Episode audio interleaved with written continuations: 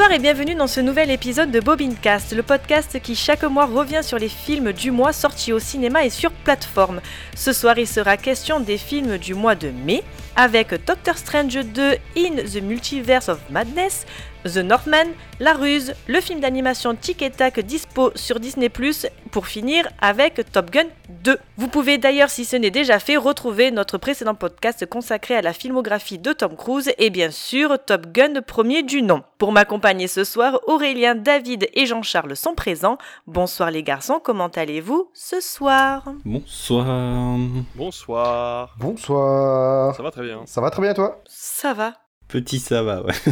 Coup de soleil, mais ça va. Oh, le soleil c'est surfait.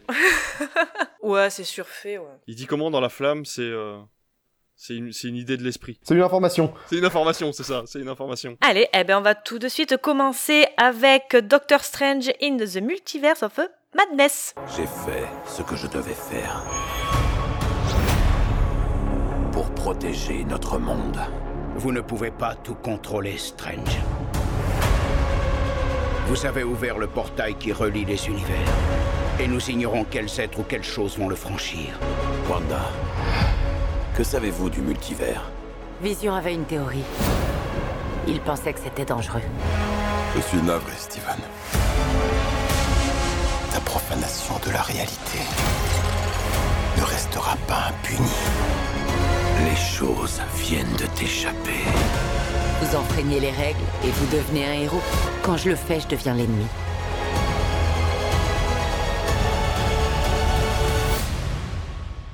Je trouve pas ça normal. Réalisé par Sam Raimi avec Benedict Cumberbatch, Elizabeth Olsen, Rachel McAdam et Benedict Wong pour une durée de 2 heures. Dans ce nouveau film des studios Marvel, Doctor Strange va devoir traverser les hallucinantes et dangereuses réalités alternatives du multivers. Afin de pouvoir faire face à ce grand périple, il sollicite l'aide de Vanda Maximoff, qui est devenue pleinement la sorcière rouge mais elle devient son ennemie, cherchant à trouver à tout prix ses deux enfants Billy et Tommy dans un autre univers et ayant pour ce faire besoin de la jeune America Chavez qui possède le pouvoir de créer des portails à travers le multivers. On l'a tous vu et Jean-Charles, je vais te laisser commencer. Ah, alors, Ça commence bien. En, vrai ça va, mais c'est juste que le film est sorti le 4 mai. Je l'ai vu sur sa semaine de sortie, à peu près. Et depuis, il y a eu un petit truc qui s'est passé, le festival de Cannes, entre autres. Et du coup, j'ai bouffé du film à peu près pendant, pendant une semaine et demie. Et ensuite, Top Gun est arrivé. Et ce qui fait que ça fait très longtemps que j'ai vu Doctor Strange. Et j'avoue que ma mémoire me fait défaut. Mais on va tâcher d'y remédier. Alors, retour de Sam Raimi, après beaucoup d'années euh, en off. Et ça marche plutôt bien. Ça marche plutôt bien. On a, je trouve, une bonne patte euh, de Sam Raimi dans le film, même si il reste très cantonné par Marvel et on, ressent bien les, toutes les phases que Marvel a, dû lui dire tête tête tête, tu fais pas ça, on t'ordonne de faire ça, un point c'est tout. Sinon, mis à part ça, je trouve que visuellement c'est propre. J'ai envie de dire à peu près comme, euh, comme tous les gros blockbusters aujourd'hui. Quelques petits effets qui baffent par-ci par-là, mais rien de bien folichon. Toujours le problème avec les Marvel, c'est que la plupart des trucs fuitent avant la sortie du film. On savait très bien qu'on allait voir le, retour du professeur Xavier, même si a nié le, truc jusqu'au bout. Mais euh, mis à part ça, je trouve le film ouais plutôt pas mal. Surtout sur euh, certaines scènes dont euh, on a une scène de combat musical qui est plutôt propre et surtout la fin du film aussi avec toute la phase sur le troisième œil et Strange qui euh, avec tous ses bras et tout ça toute cette scène là je trouve plutôt jolie et intéressante. Mis à part ça je trouve dommage qu'il faille avoir suivi tout ce qui se soit fait avant. Je veux dire euh, moi avant d'aller voir le film fallait avoir fallait avoir vu alors euh, le No Way Home fallait avoir vu le Vendavision fallait avoir vu donc euh, si on commence à faire ça euh, les gars dans, dans six mois faut avoir vu toutes les séries et tout ce qui va sortir. Et ça va être compliqué parce qu'il y en a beaucoup qui sortent par année et euh, pff, mais sinon, ouais, Vanda Maximoff, euh, ultra puissante. Je trouve elle a une vraie quête qui, bah, qui a du sens, quoi. Je veux dire, en fait, elle a fait tout ça pour ses enfants. Et moi, ça m'a pas choqué. Franchement, j'ai trouvé ça plutôt pas mal. Voilà, pour ce que j'en ai retenu. Je vois qu'on n'est pas tous d'accord. Alors moi j'ai bien aimé. J'ai bien aimé parce que j'ai pas vu les deux heures passer. J'ai bien aimé parce que euh, en fait voilà, je, je ne suis pas allée voir un Marvel. Moi je suis allée voir un Sam Raimi. Et j'ai été contente en fait de ce que j'ai vu. On a fait donc une émission spéciale sur Sam Raimi que je vous conseille d'aller euh, écouter si ce n'est déjà fait. Et pour le coup, on avait revu bah, quatre films de lui. Et c'est vrai qu'avec ce bagage en main, j'ai carrément beaucoup plus apprécié en fait Doctor Strange parce que il y a carrément la patte de Sam Raimi. Comme tu disais, c'est quand même sous euh, direction Disney. Plus dans le scénario, je dirais, que dans son visuel. Après, c'est vrai que tu as l'impression d'avoir deux films. T'as l'impression d'avoir euh, un film Disney, puis d'un coup, hop, ça passe sur du Sam Raimi, puis hop, ça repasse sur du Disney. Et c'est vrai que le côté horreur, horrifique n'est pas, on va dire, présent tout au long du film. Mais bon, il fallait s'y attendre et euh, bon après je, vraiment j'en suis pas déçue. J'ai pas vraiment de points négatifs vraiment. Il y en a, je sais que toi, Aurélien, je pense que tu en as énormément à dire. Moi, j'en ai pas vu parce que de base, je, n'aime pas les Marvel, mais vraiment pas. Je trouve que c'est euh, répétitif, que il y a eu 23 films pour clore, euh, on va dire, tout un arc, et je trouve que c'est beaucoup trop pour ce que ça veut raconter au final. Donc, aller voir un film, je trouve, j'ai trouvé ça euh, ben, plutôt, plutôt frais. J'ai trouvé ça euh, changeant. J'ai trouvé que, euh, comme avec les Taika Waititi, on avait une patte et j'ai trouvé ça vraiment bien. J'ai été contente de mon visionnage. Encore une fois, ça dure deux heures et pas deux heures et demie ou trois heures moins le quart comme euh, de précédents Marvel. Donc dans l'ensemble, moi, j'étais vraiment sur... surprise déjà, contente. Et les, quelques scènes, on va dire, horrifiques, moi, elles m'ont... je vais pas dire qu'elles m'ont scotché, mais elles m'ont elles m'ont bien happé quoi. C'est à dire qu'à un moment tu vois une ombre dans un dans un couloir et je me suis bien enfoncé dans le siège quoi. Après je suis euh, j'ai un niveau très très bas niveau horreur. Très très très très bas. Donc euh, le moindre petit truc et voilà les, la mise en scène était là. Donc moi ça a vraiment marché sur moi et là, le, combat final à la fin, où on voit ce, ce, Doctor Strange ben, métamorphosé, moi j'ai adoré. Mais voilà, j'ai adoré la mise en scène de Sam Raimi, j'ai adoré les visuels de Sam Raimi, et après le reste, bon ben... Je pense qu'il va me rester plus en tête que d'autres Marvel que j'ai pu voir parce que l'histoire ne m'a pas intéressé. Les visuels, ils étaient, euh, il y en a pour certains, c'est juste une catastrophe. Mais là, non, j'ai vraiment été, euh, été surprise, j'ai vraiment été contente. Par contre, toi, Aurélien, c'est peut-être l'inverse, je pense. Alors d'abord, je voudrais féliciter euh, Marvel, parce que bravo, ils ont enfin vu ce que ça fait quand on fait un film avec un réalisateur doué. Maintenant, il serait peut-être temps de penser à embaucher des scénaristes. Parce que, en fait, oui, clairement, il y a Sam Raimi derrière la caméra, donc forcément, bah c'est beau, les plans de caméra sont stylés, ça va bien, il y a une ambiance qui se met en place, vraiment c'est cool. Derrière les acteurs, bah Benedict Cumberbatch, euh, incroyable, euh, Elizabeth Olsen aussi, genre franchement, euh, moi j'ai adoré l'interprétation d'Elizabeth Olsen. Sauf qu'à part ça, mais le film est vide, tout ce qu'ils font, c'est juste répéter la même erreur en boucle 3-4 fois, et ensuite le conflit se résout juste d'un claquement de doigts en mode euh, il faut que t'aies confiance en toi, il faut que t'aies du courage et il faut que tu, tu, peux le faire.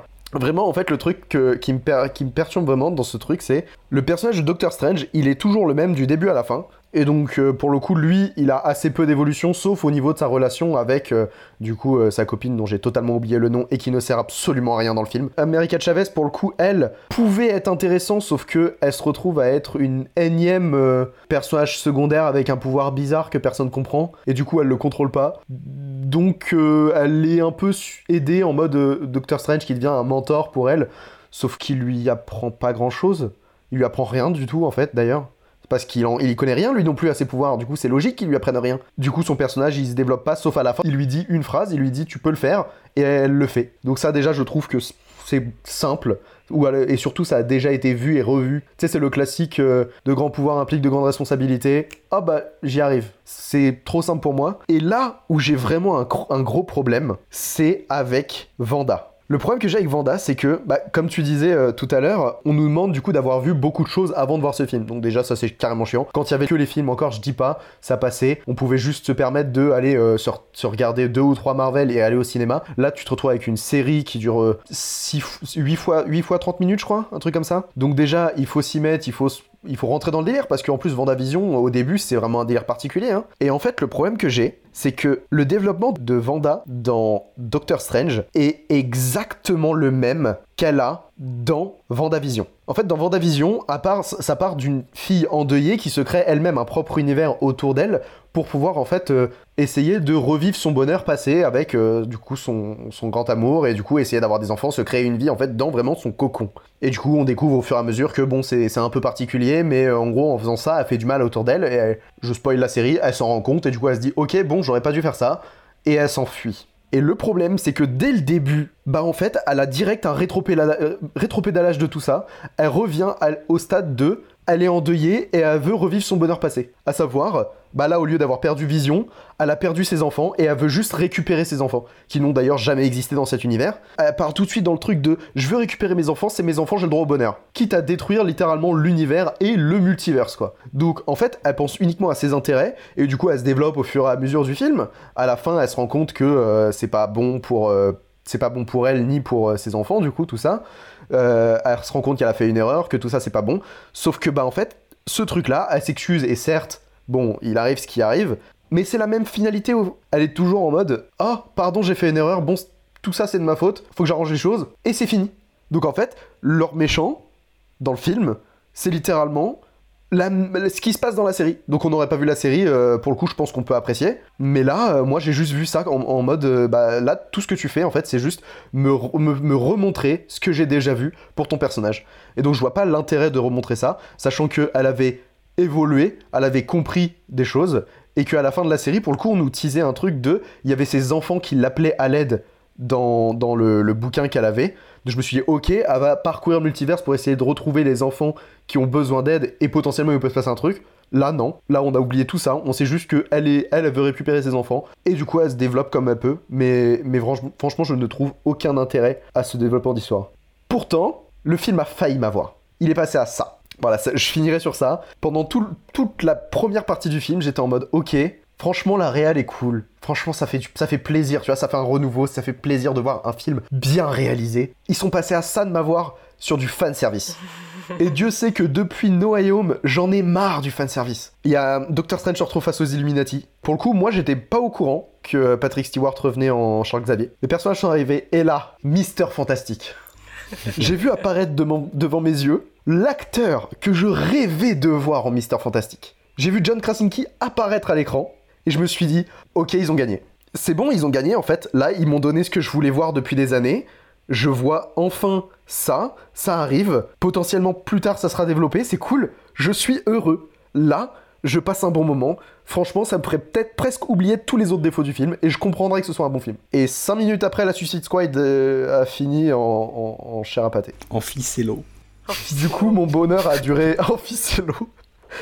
Du coup, littéralement, mon bonheur a duré 5 minutes. Dès que j'ai vu arriver les, les Illuminati et que j'ai vu arriver Patrick Stewart, je me suis dit, wow, wow, wow, wow, wow, wow, wow, vous m'avez perdu. Parce que comme ce n'est pas le même acteur pour euh, Mister Fantastic, comme ce n'est pas la même, euh, même acteur pour Captain America et pour Miss Marvel, je vois le même acteur qui joue le même personnage dans une réalité différente. J'ai fait, vous m'avez perdu. Ça veut dire que dans cette réalité, il y aurait les X-Men. Et en fait, je me suis fait un gloubi-boulga dans mon cerveau, me disant, mais attends, lui il est là, mais si lui il est là, donc il y a forcément Deadpool. Et tu, et tu vois, je me suis fait mais tout un, truc. Et euh, bon, on en avait parlé avec David, ils, ils m'ont plus ou moins expliqué, tu vois. Mais sur le coup, j'étais perdu. Pourquoi tu changes trois acteurs et tu changes pas le quatrième?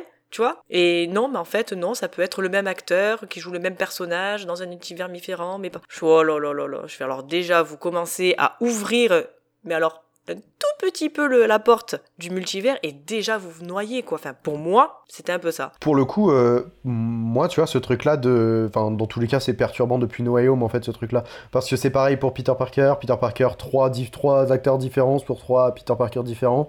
Là, au final, tu te retrouves avec, ouais, quasiment tous les personnages qui sont euh, différents dans les différents multivers, sauf certains. Même, bah, du coup, Doctor Strange, pareil, tu vois, dans les différents multivers, il est, il est toujours Cumber- Cumberbatch. Que, bon, après, pour le coup, Captain America, bah, c'est différent, parce que du coup, c'est Captain Britain... Grande-Bretagne, là. Elle a le drapeau de... Ouais, Elle a l'Union euh, l'Union Jack sur le, le bouclier. Ouais, donc ça peut s'expliquer, mais bon, voilà. T'expliques certains trucs, mais pas d'autres. Pour le coup, il se mélange les pinceaux. Ça peut être chiant.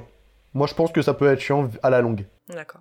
Et toi, David, qu'est-ce que tu en as pensé de ce Doctor Strange number 2 Déjà, je vais rebondir sur plusieurs trucs. Au niveau de Maximov, faut savoir que si elle est à la recherche de ses enfants, c'est à cause du Dark Hall. C'est-à-dire qu'en fait, elle se rend compte qu'elle a fait une connerie et le Dark Hall lui souffle à l'oreille que ses enfants existent toujours et c'est là qu'elle pète un câble et on le voit à la fin de la série, mais c'est pas expliqué dans le film. Donc effectivement, toute l'histoire des enfants, si t'as pas vu WandaVision, tu le connais pas. Donc tu te dis euh, entre euh, Endgame et maintenant, qu'est-ce qui s'est passé? Pourquoi elle a eu des gamins, tu vois? Alors que elle a pas eu, euh, alors que Vision est mort dans Infinity War. Donc déjà, c'est la première chose sur laquelle Disney s'est planté. La deuxième chose sur la sur la Scarlet Witch, c'est qu'il faut savoir que c'est un cycle. Elle a toujours fait ça, que ce soit dans les comics ou dans les films. Elle a toujours été la méchante qui est devenue gentille, qui en fait est redevenue méchante, qui en fait redevient gentille. À chaque fois, elle essaye de corriger ses erreurs beaucoup trop tard par rapport aux conséquences que ça a eu. Et elle le dit d'ailleurs à un moment, elle lui dit mais euh, je comprends pas quand vous vous faites de la merde, euh, vous êtes considéré comme un héros et quand moi j'essaie de sauver le monde, je suis considéré comme la méchante. Bah oui, mais puisque tu fais de la merde en fait avant de devenir gentil, donc de toute façon ça marche pas. Donc effectivement euh, sur ce point-là, c'est un petit peu particulier et on en va on va en venir à un problème à mon avis qui va devenir récurrent avec Marvel, mais j'y reviendrai tout à l'heure. En soi, le film est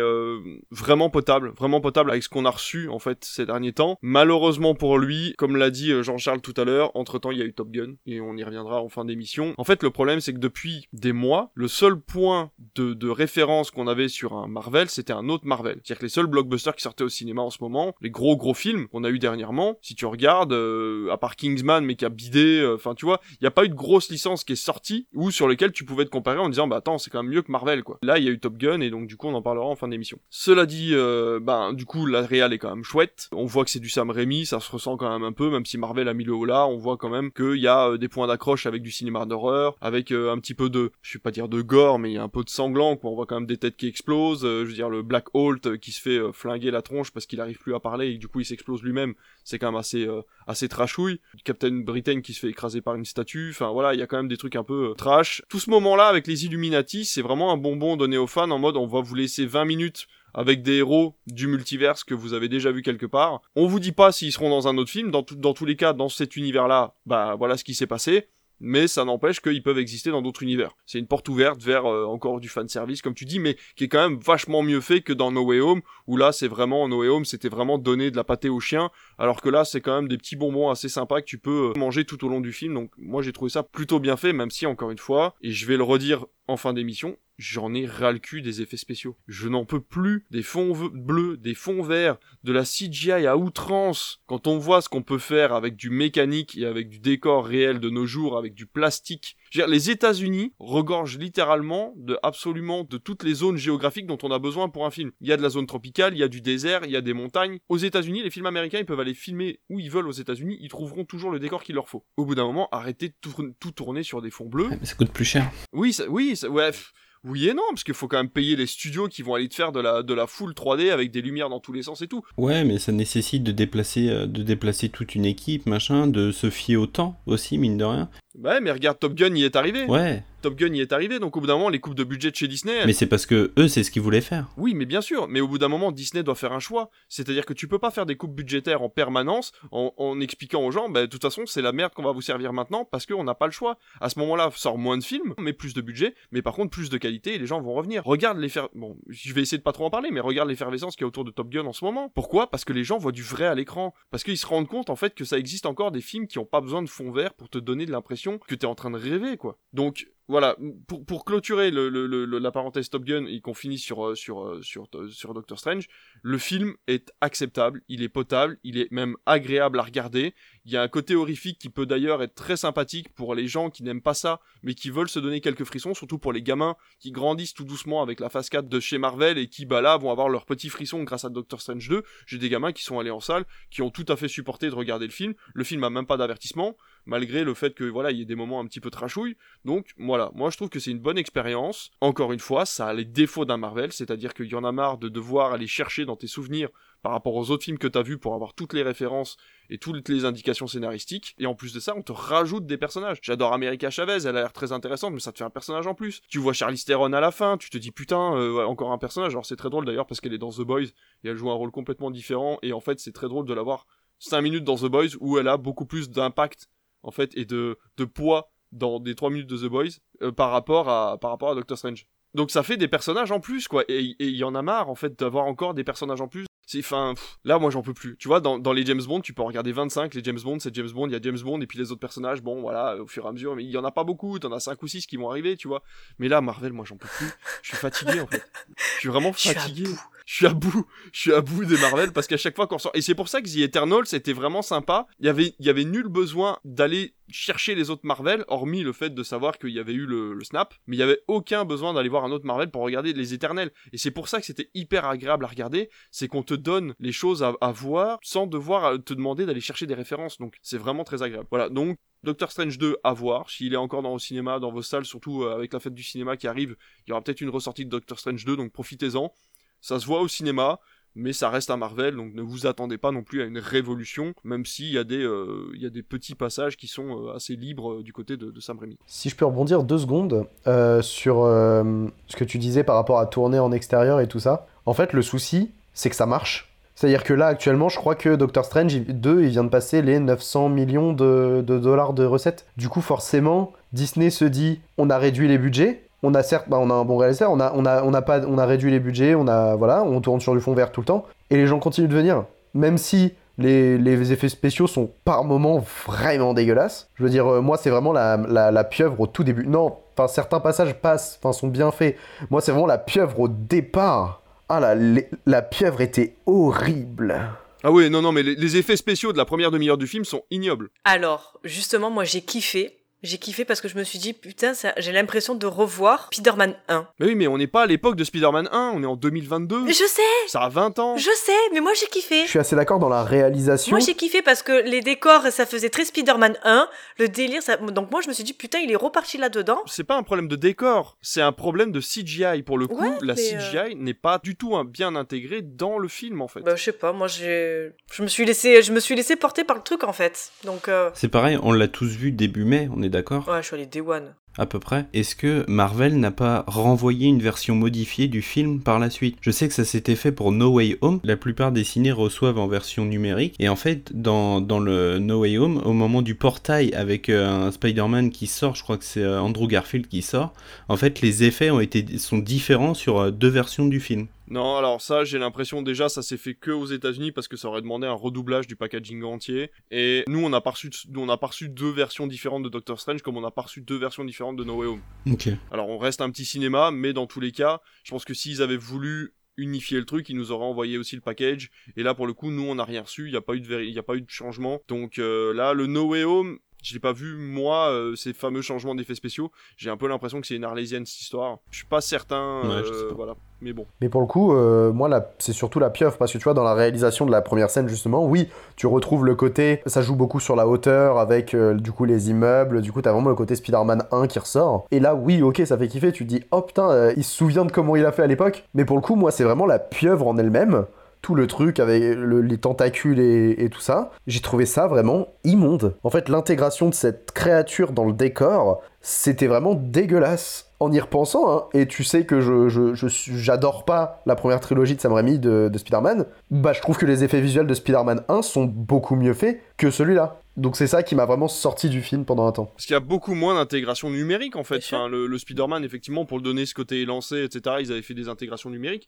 mais euh, il y en avait quand même beaucoup moins. Là, Doctor Strange, c'est bourré d'effets numériques. Il y a un truc que tu vois tout le temps maintenant, c'est ils font aller les gens sur des toits, soi-disant new-yorkais, ils te foutent un fond vert dégueulasse. Surtout, le pire, c'est que Disney maintenant a la technologie LED qu'ils ont utilisée pour The Mandalorian, et ils se permettent encore de faire des fonds verts et des fonds bleus avec intégration dégueulasse, en faisant des coupes budgétaires, en utilisant des, sous-studios qui vont aller faire des éclairages nuls, alors que le film va rapporter des millions. Encore une fois, tu dis oui, ça marche, ça a rapporté 900 millions. Je veux dire, c'est comme les Fast and Furious. Il me semble, le 9 n'a pas eu le succès escompté. En tout cas, il a fait, il a fait du bénéf, mais moins que les autres. Donc, je vais pas me lancer là-dessus. Mais vraiment, je pense, j'espère que les gens sont assez intelligents bout d'un moment pour faire la part des choses et se rendre compte qu'un film avec des effets réels a un impact sur ton cerveau beaucoup plus intéressant que de regarder de la bouillie, comme on le voit sur de la CGI là avec euh, Doctor Strange 2 quoi. Même si j'ai beaucoup aimé effectivement les effets de main etc sur la fin quand il a tous les, les espèces de, de morts qui lui rentrent à l'intérieur et tout, il y a pas mal de trucs très bien.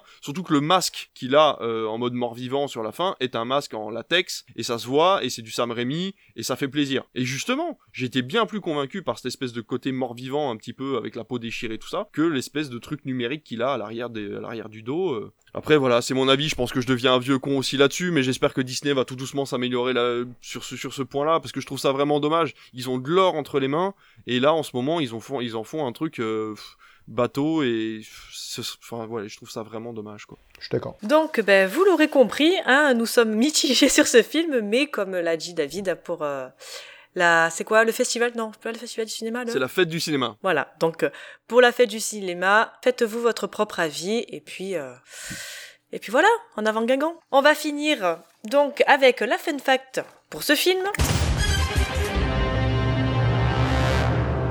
Le film a été interdit dans plusieurs pays arabes. Mais pourquoi, d'après vous? Pour les deux mamans de America Chavez. C'est ce que j'allais dire.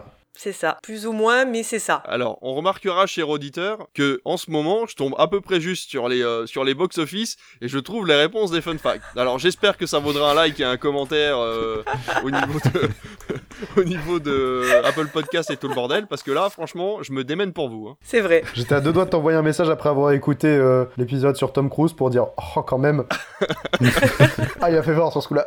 Donc euh, oui, il a été officiellement interdit en Arabie Saoudite et dans plusieurs pays car Marvel Studios a refusé de couper 12 secondes de dialogue dans lesquelles America Chavez, qui serait gay comme dans les comic books, parle de ses deux mamans. Oui, oui, parce qu'elle annonce pas qu'elle est gay dans le film. Enfin non, non, mais ce que je veux dire, c'est que le rapport qu'elle ait deux mamans et qu'elle soit gay, enfin ça n'a aucun rapport. C'est pas parce que t'as deux mamans que t'es gay, quoi. Ils ont pas montré un papa, une maman. Oh, mon dieu, blasphème. Tout à fait. Oui, oui, oui. Il y a pas en Chine aussi que ça a fait du bruit ou que ça a été interdit, je crois Oh, c'est fort possible. Ou ils voulaient l'interdire J'en ai pas entendu parler. C'est Il possible. me semble avoir vu ça. Bon, c'est la Chine, ils veulent interdire tout le monde. Tout alors. hein. Allez, on va continuer avec notre deuxième film avec The Northman.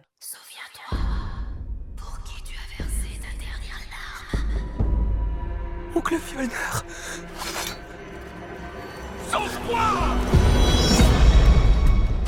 Père, je vous vengerai Mère, je vous sauverai Fjolnir, je te tuerai Père, je vous vengerai. Mère, je vous sauverai. Fjolnir, je te tuerai. Pourquoi t'enfuir vers cette contrée infernale? Pour retrouver ce qu'on m'a volé. Qu'est-ce que c'est? Le royaume. Tu dois choisir entre l'amour pour les tiens et la haine pour tes ennemis. Ta force brise les os des hommes. Ma ruse brisera leur esprit.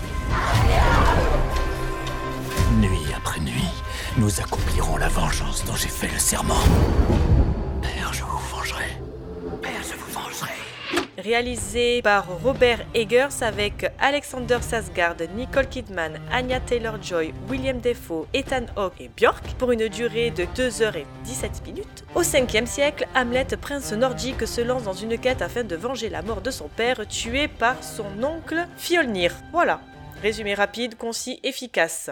Mais le film n'est pas rapide, concis et efficace. Enfin, du moins, il est ressenti, comme je disais, voilà, un film euh, qui dure deux heures et quart, ressenti quatre heures. C'était un enfer sur Terre. Ce film est un, est un enfer. Je n'ai pas du tout aimé The Northman. Pas du tout, du tout. J'aime beaucoup la mythologie euh, nordique. Il y a plusieurs séries en plus qui sont sorties là, euh, pas récemment, mais notamment j'ai Viking, moi qui me vient en tête, que j'ai adoré. Et là, je me dis, tiens, Robert Eggers, d'accord. Alexander Sarsgaard, tu es dans le thème. Tu prends Björk Mais oui, mais je suis tout à fait d'accord. C'est une purge. Ce film est d'une purge immonde. C'est long. Ça. Bah, c'est l'histoire d'Hamlet, hein, voilà. Pour ceux qui ne connaissent pas, bah, si vous avez vu Le Roi Lion, bah, c'est à peu près la même chose, voilà. C'est-à-dire que l'oncle tue le papa, qui bannit le, fils, le petit rejeton, et que lui revient pour se venger. Voilà. Et euh, non, c'est très, c'est très très long, c'est très très long. Euh, Une histoire d'amour, euh, on s'en fout. Moi, ce, qui m'intéressait, c'était comment il allait se venger. Mais il se venge, mais il met mille ans à se venger. Je vais les hanter, ils vont croire que c'est des fantômes et tout. Alors que non, enfin, moi, il y a rien qui va dans ce film. Il y a juste un moment où il va récupérer une épée où je me suis dit, putain, c'est sympa et tout. Ce, petit passage a l'air vraiment sympa. Il se confronte à un ancien guerrier, mais voilà, ça tombe à plat parce que ben non, c'était que dans son esprit. Donc toute la séquence était pas mal et au final il y a une chute et j'ai fait ah non. La musique est belle, les décors sont magnifiques, mais le scénario est beaucoup trop long pour ce que ça veut raconter. Alors euh, soit on connaît Hamlet, soit on connaît pas, mais là c'est deux heures et quart, mais vraiment ressenti quatre heures quoi. J'ai détesté par rapport en fait à la, au scénario et euh, puis ça se bat à la fin. je m'attendais à vraiment un, un combat épique, ça se, ça se finit sur Mustafar là. Enfin, c'est. euh, oui Aurélien, je te vois dubitatif. Attends, mais on parle déjà de Star Wars?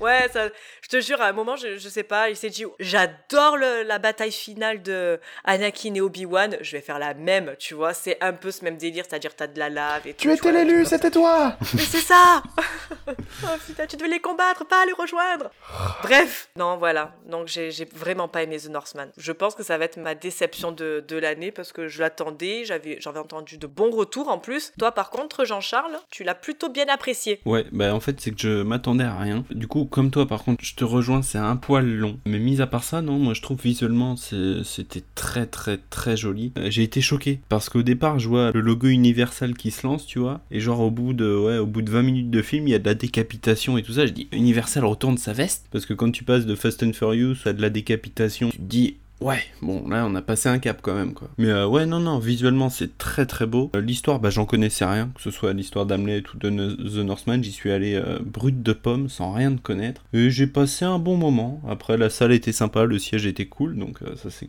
toujours agréable. Le seul souci, c'est que, encore une fois, Top Gun est passé après. Et... Je n'ai rien retenu du film, mais c'est un truc de fou. Moi, là, je ne vis de- depuis deux semaines, je ne vis que pour Top Gun. Et ouais, non, que dire que dire, que dire. Je réfléchis depuis tout à l'heure, mais euh, la mythologie nordique euh, m'intéresse sans plus, mais euh, ça m'a pas mal donné envie de voir Viking, que j'ai toujours pas vu non plus. Eh oui, je vois des têtes effarées devant moi, mais euh, oui. Moi non plus. hein. Ah, merci. Non, mais toi, tu n'as pas vu Game of Thrones, là. On, on peut plus rien pour toi, David. Il y a que The Boys. Allez, on est deux à avoir vu Game of Thrones, c'est bon ça. Je jette l'éponge. T'as pas vu Game of Thrones? Ah non, c'est pas que j'ai pas vu Game of Thrones. C'est que je me suis arrêté au bout de la deuxième saison quand il y a un nain qui essaye de, de, de fermer un pont-levis pendant que 10 gars débarquent en barque pour essayer de tuer tout le monde. Genre, c'est une armée. Et j'ai fait, mais moi j'arrête ça, hein, c'est au ralenti sur la fin et tout. Tu vois, Peter Dunklane qui marche comme un connard à essayer de fermer des ponts-levis et tout. Je dis, moi j'arrête ça. Le premier épisode, tu commences, c'est un frère et une sœur qui sont en train de s'enculer, du coup ça fait tomber le gamin qui devient paraplégique. Au bout d'un moment, euh, tu dis, bon, bah ça commence pas bien quoi. Donc euh, voilà, moi Game of Thrones, j'ai dit non. Même s'il y a des dragons. Oh, c'est convivial. euh. Oui, parfois. Bah oui, c'est convivial, hein, tous les lundis soirs, euh, tout le monde était devant sa télé. Hein. Il faut que ça claque dès le début. Eh bah, bah voilà, c'est ça. Et là, pour le coup, ça claque. Non, mais tu verras, c'est comme le Seigneur des Anneaux. Ça n'a rien à voir avec le Seigneur des Anneaux.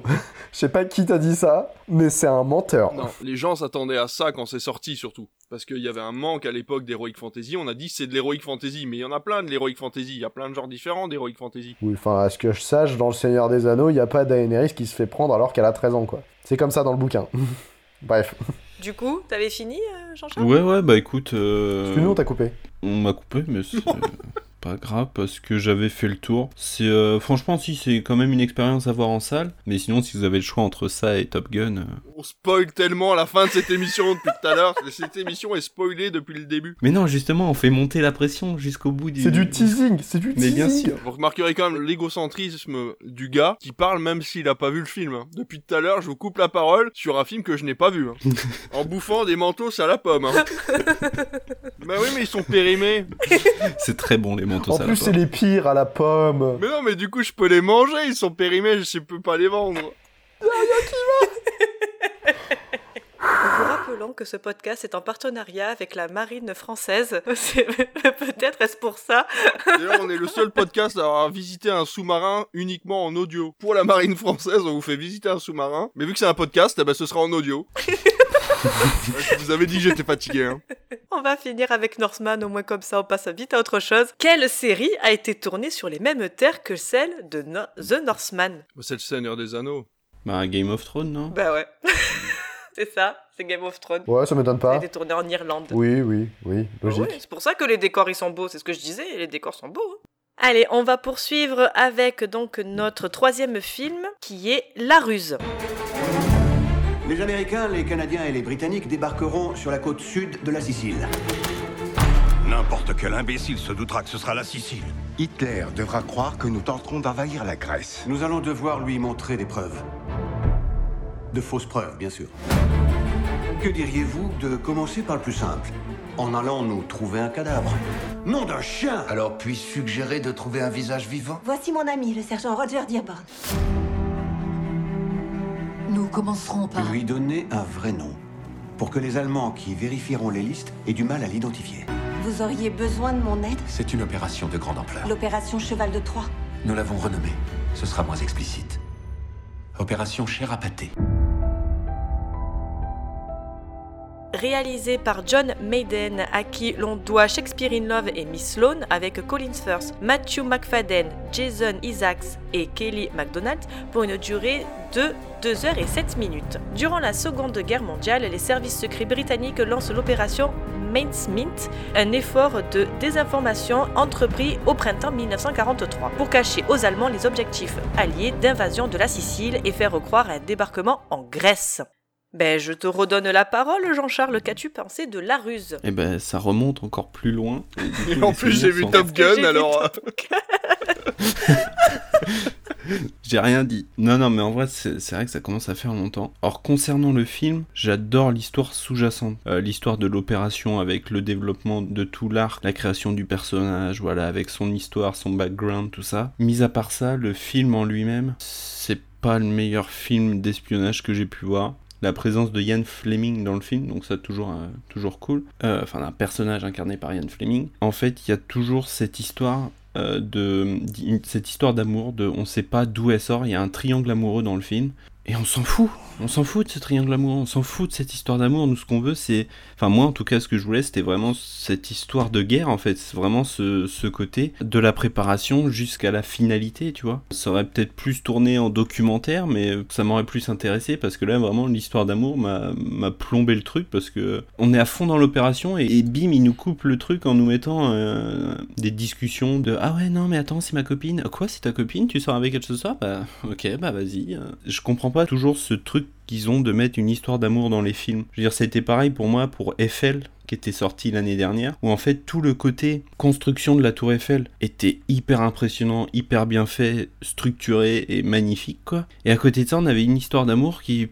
on sait pas d'où ça sortait, en plus apparemment il y a moitié eu un procès avec la famille parce que euh, ça s'était pas vraiment passé comme ça, machin et tout. Et là on revient à ça également, donc euh, je peux vous conseiller de très bons documentaires ou de très bonnes vidéos qui vous parlent de cette opération là et qui vous feront sûrement gagner une heure ou une heure et demie de temps parce que ça durera deux fois moins longtemps, ça dure une demi-heure max et vous êtes au courant de toute l'opération de A à Z. C'est un bon film, si vous avez moyen de voir Autre Park au cinéma, n'hésitez pas. Et toi, Aurélien, qu'en as-tu pensé? Franchement, moi j'ai passé un super bon moment devant la ruse. Genre, je comprends, euh, je comprends ce que, ce que tu dis et je suis assez d'accord sur une, une bonne partie. J'ai trouvé ça pas prise de tête, ça me racontait une histoire que je connaissais absolument pas. Genre vraiment dans ma tête c'était inédit, c'est la première fois qu'on me racontait euh, l'histoire du coup de l'opération euh, pâté. Et franchement j'ai bien aimé, là dès que j'ai entendu euh, Ian Fleming je me suis dit tiens c'est un nom que je connais ça, ça me fait plaisir. Même si j'aime pas trop James Bond, je dis euh, j'ai appris à découvrir en fait aussi d'où venait un peu la saga des bouquins. Le scénario m'a bien plu, je me suis vite pris dans le film. C'est vrai qu'il y a un ventre mou au milieu à cause de la romance qui du coup vient poser problème et je suis assez d'accord sur ce fait là ça vient gâcher un peu le truc et j'aurais préféré personnellement qu'ils appuient plus sur le côté la relation fraternelle en fait qui se crée entre les deux personnages euh, principaux on aurait pu avoir juste les deux personnages principaux qui euh, du coup euh, apprennent à se connaître et vraiment à se, se lient d'amitié énormément ensemble. C'est ce qu'on a un peu à la fin, même s'il y a eu tout ce parcours un peu compliqué. Mais j'ai beaucoup apprécié cette histoire. Je trouve que c'était bien amené, que la réalisation de les voir en fait. S'imaginer un peu la vie de ce soldat et le faire développer petit à petit. J'ai trouvé ça vraiment cool. Et puis en même temps, on les voit aussi essayer d'approfondir certaines choses. Donc euh, qui on va choisir, quelle tête il faut qu'il ait, à quoi faut qu'il ressemble, comment est-ce qu'on peut arranger tel problème, tout ça.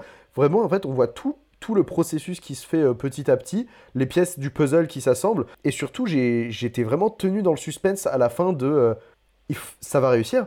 Non, parce que potentiellement, moi, aujourd'hui, je sais que c'est un élément d'histoire, j'en ai jamais entendu parler, donc peut-être ça a pas réussi. C'était peut-être quelque chose qui a totalement foiré, et dans ce cas-là, euh, ok, je comprendrais pourquoi. Je me sens tellement impliqué dans le truc que j'ai envie que ça réussisse. Et du coup, quand on a la révélation finale, moi, ça m'a soulagé. Je me suis dit, ah, c'est cool, mais comment ça se fait que j'en ai pas entendu parler? Du coup, je suis quand même allé faire des recherches approfondies et tout ça euh, derrière. Bon, c'était euh, tenu secret, évidemment, euh, par les services secrets britanniques. Le fait de me dire que ça m'a poussé à faire des recherches historiques derrière pour en savoir plus sur ce cas-là, moi, je trouve que c'est réussi de mon côté. Après, évidemment, oui, tout, film a son, tout film a ses défauts. Au niveau du casting, je trouve que c'est exceptionnel. Genre vraiment, Colin Firth, dès qu'il apparaît à l'écran, épouse-moi mon pote, t'es juste trop fort. Pourquoi t'as pas plus de films où t'es genre... Euh, enfin, t'es toujours au-dessus au des gens, donc viens, on te donne des films tout le temps partout. Bah j'ai reconnu beaucoup d'acteurs, beaucoup de têtes connues qui m'ont un peu moins marqué dans le film, mais qui restent quand même euh, assez intéressantes et qui arrivent à avoir des interprétations de personnages vraiment développées, vraiment cool. Franchement, j'ai passé un super bon moment. Je suis sorti du film en me disant waouh, c'était bien. Et récemment, j'ai pas vu beaucoup de films bien au ciné. Si je peux rajouter, parce que je l'ai vu aussi du coup tardivement, mais je l'ai vu. Du coup, j'ai fait le parallèle avec Valkyrie, dont on parlait justement euh, sur la dernière émission de Tom Cruise, qui est disponible sur toute euh, plateforme de streaming. Euh... Une de plus. Une de plus. Et donc du coup... Euh... Alice t'enverra ton chèque. si, seulement. C'est alors, je sais pas qui devrait payer qui entre Alice et moi en fait. Donc euh, pour le coup, euh, je pense qu'on va rester sur une entente cordiale pour le moment. Euh... Oui, donc j'ai fait le parallèle avec Valkyrie euh, où j'avais dit pendant l'émission sur Tom Cruise que moi Valkyrie m'avait pas touché parce que justement je savais comment ça se terminait. Et encore une fois, je suis nul en histoire, mais bon, tout le monde sait que euh, Hitler meurt pas euh, pendant une opération allemande, donc forcément Valkyrie, tu perds un peu ce point-là.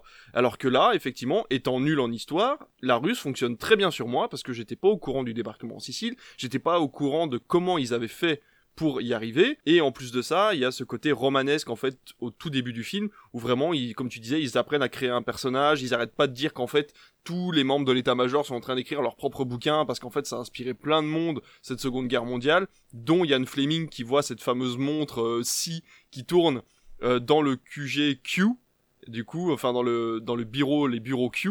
Donc c'est vrai qu'il y a plein de petites références comme ça que moi j'ai trouvé très très drôle. Effectivement, le côté amour, euh, l'amourette là qui sert à rien, c'est vraiment dommage. Ils auraient pu amener parce que en fait ça, ça amène le sujet de fond numéro 2 qui malheureusement n'est pas assez exploité, qui est euh, le communisme en Angleterre pendant la Seconde Guerre mondiale, qui était déjà un ennemi alors qu'ils n'avaient pas encore battu les nazis. Et donc forcément, on sait pas si son frère est homosexuel, communiste, les deux, l'un ou l'autre, on sait pas. Mais en tout cas, il a des choses au nom de l'État anglais à se reprocher. Et en fait, euh, bah, cette histoire de triangle amoureux sert juste en fait à de la jalousie. Cette jalousie entraîne de l'espionnage et l'espionnage amène le sujet du frère de Colin Firth. Ça aurait pu être amené de façon beaucoup plus élégante que ça. C'est dommage, mais ça reste le seul point négatif du film qui dans l'ensemble se tient bien et peut être vu par n'importe qui pour passer un bon moment de cinéma ou même pour le coup à la télévision. Quoi, je veux dire, il y, a, rien d'extraordinaire à voir sur grand écran euh, sur ce film-là. Mais euh, voilà, si vous pouvez le voir en salle, tant mieux. S'il passe à la télé, par contre, ne le loupez pas parce que ça reste quand même un pan de l'histoire qui est assez important et dont on parle assez peu. Bah pour le coup, c'est ça, ce coup-là, je le rejoins euh, aussi, c'est le, le côté, c'est vraiment, on te dit dès le départ qu'on va te parler d'une opération euh, en Sicile, du coup, que potentiellement tu n'as absolument pas vu en cours d'histoire, un truc qui peut paraître pour toi un détail de l'histoire, et on te dit, bah en fait, il s'est passé ça, c'est un truc énorme. Et en fait, quand on te le raconte, tu te dis, bah, bah ouais, c'est vachement gros en fait, mais du coup, ça a l'air hyper important. Pourquoi ça, je, je l'ai pas vu plus, euh, plus en histoire. Et c'est pour ça, moi, ah, j'ai adoré le côté. On t'explique une partie de la guerre, parce que c'est vraiment un tout petit point de la guerre hein, qui était expliqué à ce moment-là, pour te raconter les détails d'une opération aussi minime, une parmi tant d'autres pendant les six ans de guerre, bah, en sortant du film, je me suis dit, ok, bah vas-y, je vais aller fouiller par moi-même, je veux plus d'infos. Avec des films historiques comme ça, on peut euh, se créer nous-mêmes une culture euh, historique en regardant les films et en allant approfondir par nous-mêmes, bah, ça veut dire que le film est quand même réussi en, partie. Et je pense que l'apparition euh, du monsieur dans ce film-là signe le plus grand nombre d'apparitions pour un homme politique dans des films, c'est euh, Winston Churchill. Qui, pour le coup, j'en ai marre. Il y en a marre, Winston Churchill a été représenté un nombre incalculable de fois dans tous les films de guerre et dans tous les films historiques, et j'en peux plus de voir ce petit bonhomme un peu fat, euh, qui parle un peu bizarre, un cigare à la bouche, ils savent le représenter que comme ça. Alors effectivement, il était comme ça, et c'est comme ça que les gens se le représentent, mais... Euh, est-ce que les scènes avec Churchill étaient obligatoires? Est-ce qu'on pouvait pas le montrer de dos en train de dire deux phrases? Enfin, tu vois, c'est un peu dommage. Je pense qu'on a rien d'autre à dire, mais je veux juste te dire que je suis en train de préparer une vidéo sur Winston Churchill Ah et sur le fait qu'il était représenté beaucoup au cinéma. Mais non Bam, bam, bam Et voilà, voilà Eh ben Mais voilà. oui, on les- Oh, c'est pas beau ça. All is connected, comme dirait Monsieur Feggy. Connecté. Tout est lié. Donc du coup, vous le conseillez dans l'ensemble d'aller voir ce film? Oui, oui, oui. Ouais, franchement, Ne serait-ce que pour Colin Firth déjà.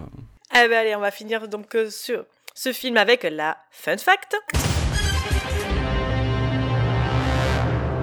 Colin Firth et Matthew McFadden sont réunis à l'écran. Mais dans quel autre film ont-ils tous les deux interprété le même rôle? Dans deux films différents? Ils ont joué le même rôle dans deux films différents. Pas dans un même film. Ah, je connais pas euh, assez la filmographie de Colin Firth. C'est ce que j'étais en train de me dire. J'ai fait, bah, il a fait, il a joué Kingsman, il a joué dans le discours d'un roi. Issu d'un livre de Jane Austen. Alors là. Ah, euh, Léo de Hurlevent. C'est pas, d'ailleurs, c'est Émilie Bronté, ça n'a rien à voir. Je ne pourrais pas répondre à cette question, je suis navré, je ne m'y connais pas en littérature et je connais pas assez la, la filmographie de Colin Firth. Attends, ça je sais. Je suis sûr que je peux trouver. Orgueil et préjugés? Bravo Ah bah oui, forcément, bien joué. Donc ils ont tous les deux joué Darcy que dans Orgueil et Préjugés de 1995 donc pour Colin Firth et de 2005 pour Matthew McFadden et une deuxième fois Colin Firth dans Bridget Jones puisqu'il il joue aussi également un personnage qui s'appelle Monsieur Darcy et qui s'inspire un peu donc d'Orgueil et Préjugés. Effectivement. Pour ceux qui n'avaient pas fait le rapprochement. Faut savoir que je connais littéralement deux livres de Jane Austen, c'est Emma et Orgueil et préjugés. Ah, même. Mais ils sont bien. Ça t'aura suffi. Bah oui. Yes Allez, on va passer donc à notre quatrième film avec Tic et Tac, les rangers du risque. Hollywood et vérité. Tic et Tac, Ranger du risque. La série de toute une génération qui a transformé deux écureuils inconnus en superstars internationales. Mais tandis que le succès propulsait Tic et Tac vers de nouveaux sommets, À plein de nouvelles saisons des Rangers du risque. On était sur un petit nuage, on dansait le Roger Rabbit avec Roger Rabbit. personne n'imaginait On dit oui, que tout pourrait s'effondrer. Dernier film d'animation des studios Disney pour une durée de 1h37 minutes, 30 ans après l'arrêt brutal de leur série à succès, Chick et Tack ou Chip en anglais, ont pris des chemins différents. Chick est aujourd'hui agent d'assurance enchaînant les titres d'employé du mois et vit désormais dans un quartier résidentiel banal. De son côté, Tack a subi une opération et est devenu un personnage animé par ordinateur. Il écume les soirées nostalgiques et conventions de fans où il tente de retrouver la gloire passée. Quand un ami commun disparaît, Chick et Tack vont devoir refaire équipe et reprendre leurs costumes des rangers du risque. Allez, David, t'as pas assez parlé, je trouve. Je te laisse commencer avec ce film. Alors, Tic et Tac, les Rangers du risque. Quand j'ai trouvé la bande-annonce, c'est sorti sur Facebook, en mode Tsum Tsum un peu, et tout le monde était en, enfin, et Disney Plus était en mode, eh, ça va sortir sur Disney Plus, et tu vois Tic et Tac en mode dessin, euh, un peu chelou, 3D et tout ça. Et puis je commence à avoir de la vanne et tout, je dis mais putain, c'est vrai que c'est c'est bizarre comme vanne, tu vois. Multiples références et tout ça, je me dis bon, bah, pas curiosité, on va regarder. J'ai regardé, en vrai c'est drôle. En vrai on se marre. En vrai, il y a des blagues qui fonctionnent très très très bien. Mon visionnage s'est terminé sur... Bon, j'ai bien rigolé, franchement c'était chouette d'aller chercher toutes les références à l'image parce qu'il y en a énormément. Et en fait, euh, le film m'a mûri dans mon cerveau. Et en plus de ça, j'ai entendu d'autres euh, avis sur le film et un truc qui ne m'avait pas tilté en fait au début et qui euh, maintenant est gros comme une maison, c'est que Disney donne l'impression qu'il tape sur tout le monde alors qu'en fait il tape sur tout le monde sauf lui. Et c'est très problématique dans un film qui est très second degré, tel que bah, Roger Rabbit qui était sorti il y a quand même quelques années, qui se permettait de taper sur tout le monde. Là, c'est un Roger Rabbit version 2022, puisque c'est des hommes qui sont dans le même univers que des personnages de dessin animé. Donc c'est quand même, il y a quand même quelques vannes qui sont drôles. On va, on va, on va pas, euh, voilà. moi, je n'ai pas, euh, je n'ai pas goûté mon plaisir, mais c'est vrai qu'en fait, on se rend compte qu'il crache sur Paramount et Ugly Sonic, il crache sur Shrek, il crache sur le Pôle Express, il crache sur ces, sur ces trucs-là. Et en fait, à aucun moment, euh, les héros de Disney sont mis de travers. À aucun moment, euh, voilà, ils ont des addictions. À aucun moment, ils sont, euh, je sais pas, ils sont allés en prison. On sait rien. Il y a juste Peter Pan qui est l'antagoniste du film. Il est méchant, mais c'est pas non plus. Enfin, voilà. Euh, En plus, c'est assez glauque parce qu'en fait, son histoire reprend l'histoire du doubleur de Peter Pan qui a mal tourné et tout. Enfin, c'est vraiment très glauque. Donc euh, voilà, quand on va commencer à, à, creuser un peu le film, on va se rendre compte qu'il y a des trucs qui sont vraiment pas cool. Mais dans l'ensemble, c'est Lonely Island qui a fait euh, ce film-là. C'est les mecs de Brooklyn Nine-Nine. Et c'est euh, d'ailleurs Andy Samberg qui double euh, un des deux écureuils. Donc voilà, ça reste, ça reste une production qui est faite par Lonely Island. Et pour le coup, c'est vrai qu'on le ressent, c'est drôle. alors il y a des gros gros défauts encore une fois niveau graphisme. Il y a, des moments, la CGI suit pas, euh, les faux dessins 2D suivent pas non plus, c'est très mal intégré, je trouve, dans l'univers. Comparé encore une fois à Roger Rabbit, qui est sorti il y a quasiment 40 ans et qui fonctionne encore aujourd'hui, et ben vous allez voir que dans 10 ans, Tic et Tac, vous pourrez plus le regarder parce que parce que ça aura super mal vieilli, parce que bah, Disney ne sait pas mettre les fonds euh, suffisamment là où il faut pour que ça fonctionne correctement sur les années, quoi. Donc voilà, euh, très court, très dense, mais il euh, n'y a pas grand chose à dire en plus. Tic et Tac, ça se regarde bien, ça se regarde à tous les âges, parce qu'il y a plusieurs niveaux de lecture, vous pouvez le regarder comme vous voulez, il y a énormément de références, donc si vous voulez jouer à trouver les références, ben allez-y, foncez parce qu'il y en a vraiment plein. Il y a du il y a même du jeu vidéo Disney hein, et j'ai des potes qui ont trouvé des références à Kingdom Hearts à l'intérieur de Tic donc pour vous dire euh, voilà donc c'est vraiment aller très très loin. Matez-le ça peut être drôle de faire un arrêt sur image toutes les 20 secondes. Et euh, le commissaire m'a beaucoup fait rire le, personnage en, pâte à modeler qui, qui a tout plein de trucs qui lui collent dessus et du coup il peut plus les enlever parce que c'est de la pâte à modeler. Bah, j'ai trouvé ça très drôle donc euh, voilà, j'ai bien aimé, mais euh, en soi, n'allez pas creuser trop loin, vous risquez de trouver beaucoup de, beaucoup de défauts et beaucoup de cynisme de la part de Disney. Vous m'excusez, faut que j'aille chercher des références à Kingdom Hearts. c'est dans. Alors on m'a dit que c'était, je l'ai pas revu, mais on m'a dit que c'était dans la scène euh, où ils sont obligés de traverser le, le transformateur 3D là, et qu'en fait ils arrivent et qu'il y a plein de sacs plastiques avec plein de morceaux de dessins animés tu sais. Il mmh. y a plein d'évidences, plein de, il y a des morceaux de, il y a des oreilles de Dumbo, il y a une moustache de je sais pas quoi.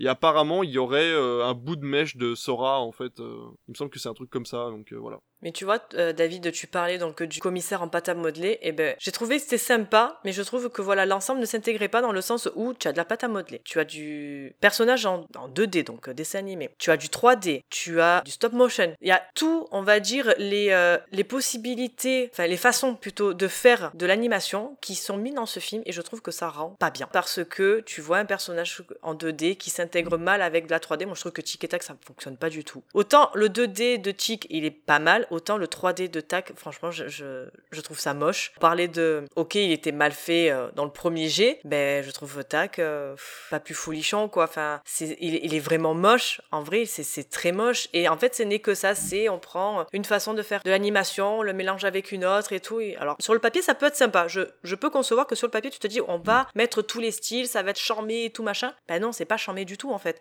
Parce que visuellement, ben ça, ça fait un gloubi-boulga, encore une fois. Il y a énormément de références, mais moi j'ai pas compris pourquoi Disney est allé demander des autorisations à Universal, à Warner, à Capcom, à Sega, tout ça pour, comme tu disais, leur taper dessus, et en plus, pour, pourquoi c'est des fois, c'est juste, tu vois le nom sur une étoile parce qu'ils ont leur Hollywood Boulevard, et tu vois le, le nom de comment s'appelle d'un gars de Street Street Fighter. Alors à, à voir. Euh, Pourquoi? À... Tu vois ce que ouais, je veux te dire? C'est quel intérêt de faire ça si c'est pour juste faire Alors, ça? Alors attention parce que si ça se trouve Disney avait déjà les droits sur Capcom parce qu'ils les ont présentés dans les mondes de Ralph et encore une fois les droits américains de droit à l'image je les connais pas par cœur mais si ça se trouve vu que ça apparaît moins d'un certain nombre de secondes à l'écran mm.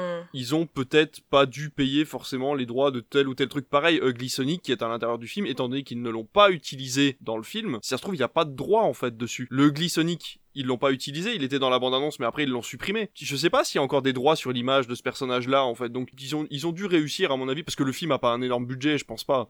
Ils auraient pas confié un projet aussi gros, euh, voilà, encore une fois, pour faire si peu de choses. Enfin, ça n'avait aucun sens, surtout pour le mettre sur Disney+. Enfin, voilà, là, en plus ça joue même pas, enfin, comment dire, ça joue même pas sur la, la corde nostalgique. Non, pas du tout. En soi, parce que tu vas pas, tu vas pas aller voir Tic et Tac les Rangers du risque pour te dire, ah ben au moins je vais voir euh, mon héros favori des années 80 pendant tant de temps à l'image parce qu'il y a une scène avec lui, tu vois. C'est de la référence à outrance pour les gamins comme nous qui ont grandi dans les années 90, qui ont regardé plein de dessins animés à la con, à droite à gauche. Voilà.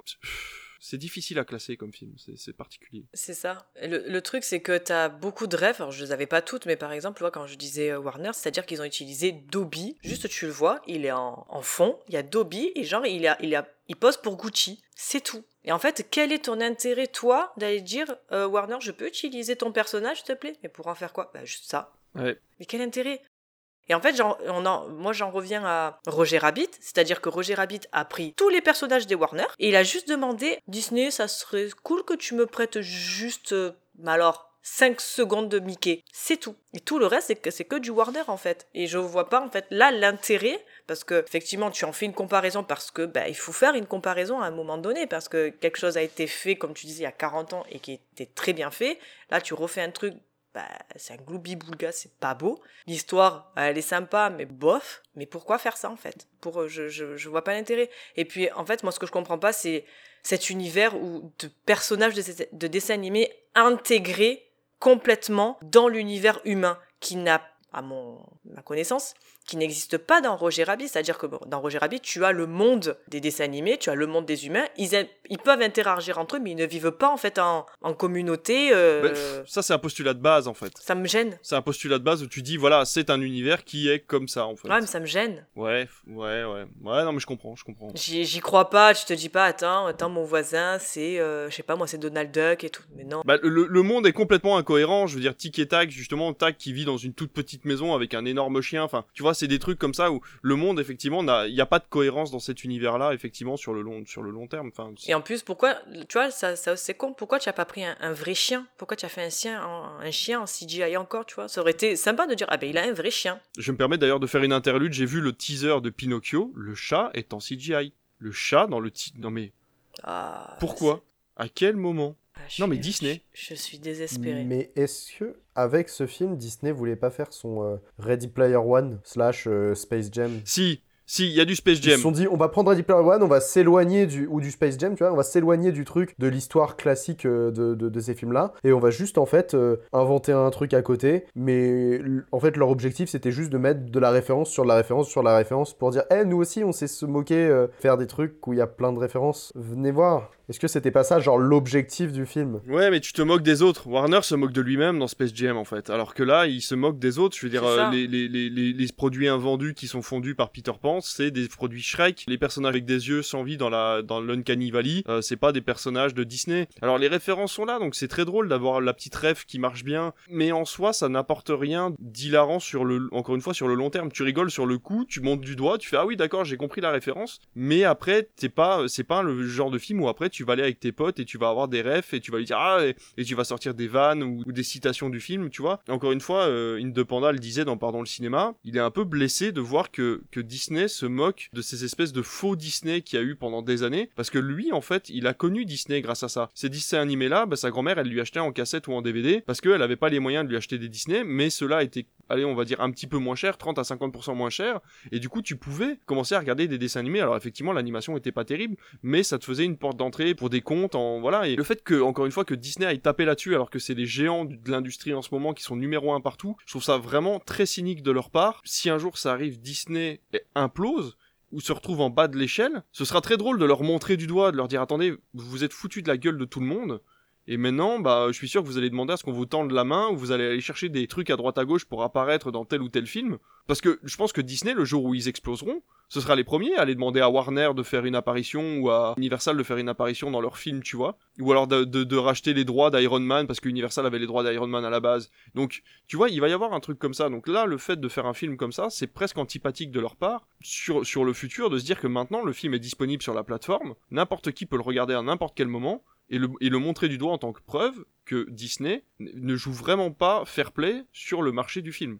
Et ça, c'est très désagréable. Surtout qu'ils ont l'air de se moquer de films qui sont largement Bah, mieux se que, moquer de Shrek. que ce qu'ils font, quoi. Parce que de ce que j'ai compris, le Pôle Express et, le, et Shrek, pour moi, c'est quand même deux des meilleurs films d'animation sur ces 20 dernières années. Ben c'est ça, c'est que moi le Pôle Express, déjà je le regarde tous les ans, mais tous les ans je pleure. Mais c'est mais c'est oh, oh là là. Mais normal. Et tout d'un coup ouais, machin, les, les yeux sans vie du Pôle Express. Mais pourquoi tu dis ça? Le pire, mais en plus c'est un Zemeckis, et Zemeckis a fait Roger Rabbit. Donc en plus de ça, ils reprennent Roger Rabbit, et ils se foutent de la gueule de Zemeckis qui leur a donné l'idée du film. c'est voilà. Donc tu vois, ça- si, si tu réfléchis, c'est pour ça que je dis qu'il faut pas aller chercher trop loin et regarder Tic et Tac vraiment de façon la plus simple possible, en, en juste allant chercher les références et rigoler un bon coup, parce que sinon tu te rends compte que c'est vraiment un film qui est euh, viscéralement méchant envers toute l'industrie du cinéma en dehors de Disney, quoi. Donc euh, c'est... je- Voilà, c'est vraiment antipathique de leur part. Donc Tic et Tac, c'est Disney qui disent Eh, regardez, on est Disney, on est plus fort que vous. Et c'est exactement ça. Oui, après j'ai eu fait moi genre j'ai fait une comparaison mais peut-être qui qui n'avait pas lieu d'être. Mais c'est-à-dire que à un moment, ils vont dans l'espèce de, de, d'arrière-salle de la, la, fromagerie, et en fait, c'est, c'est des souris ou des autres qui se shootent avec du fromage. Donc j'ai trouvé ça, je si vous voulez. Mais du coup, moi, ça m'a fait penser à From Hell, avec Johnny Depp. Mm, mm. Mais euh, voilà, c'est pareil, t'as ces, ces espèces de, de, de, pièces là où tu allais, euh, bah, eux, comme ils sniffent le fromage, ben lui, il fumait euh, sa, pipe de crack, quoi. Mais surtout qu'en plus, je vais peut-être un peu loin, mais je trouve ça dommage, encore une fois, que euh, Disney essaye de libérer autant la parole. Tu vois, ils ont, euh, ils ont décidé de pas couper, on en parlait sur Doctor Strange, une scène homosexuelle. Par contre, ils se foutent encore de la gueule de la France parce que le mec se fait kidnapper parce qu'il a pas payé son fromage qui pue. Et fromage qui pue, qui vient, enfin, tu vois, et c'est un de nos fromages à nous, je sais plus le nom. Mais tu vois, et du coup, t'es en mode, putain arrêtez quoi. Au bout d'un moment cette vanne là c'est bon elle est dépassée. Arrêtez quoi. Soyez un petit peu plus tu vois un peu plus ouvert sur vos vannes euh... tu vois ils auraient pu faire un truc je sais pas le mec aurait pu se calmer pour de vrai tu vois. Il aurait pu vraiment être un vrai drogué. Et là ça aurait mis Disney Hmm. face à ces problèmes en disant bah ok on accepte de se faire prendre de se prendre au jeu et de dire bah oui ok nos stars sont ont, ont chuté ils se ils, tu vois le personnage des Rangers du risque il fait plus rien et euh, du coup, bah voilà, il a commencé à se droguer, tu vois, il a joué, ou je sais pas, il a même il a parié en ligne, j'en sais rien, tu vois, une connerie, pas forcément parler de drogue, mais il a parié en ligne, du coup la mafia essaie de le retrouver. À ce moment-là, tu vois, ça passe, Disney se moque de Disney, tu vois. Par contre, le truc que j'ai bien aimé, c'est le fait que euh, l'ingénieur, enfin l'ingénieur, euh, la petite souris ingénieur se marie avec la mouche. Du coup, ça fait des espèces de, de bébés mouches souris, tu vois, un peu bizarre. Et du coup, j'ai trouvé ça super cool parce que c'est vachement, voilà, ça ouvre vachement le dialogue euh, là-dessus et j'ai trouvé ça plutôt cool. Bah, un peu comme euh, Shrek et le LAN, hein. Ouais, c'est ça, avec le, ouais, ouais, avec le dragon et tout, ouais, c'est ça. Oui, mais il l'a fait il y a des années. C'est ça le pire. C'est que c'était Shrek 1, quoi. Voilà, moi, le coup des personnages. Alors, j'ai bien aimé le fait que Peter Pan, il vieillit. Je me suis dit, putain, c'est intéressant et tout. Donc, euh, c'est vrai qu'il est mis de côté parce que bah, commence à avoir un physique ingrat. Donc, je me suis dit, putain, c'est cool, c'est intéressant.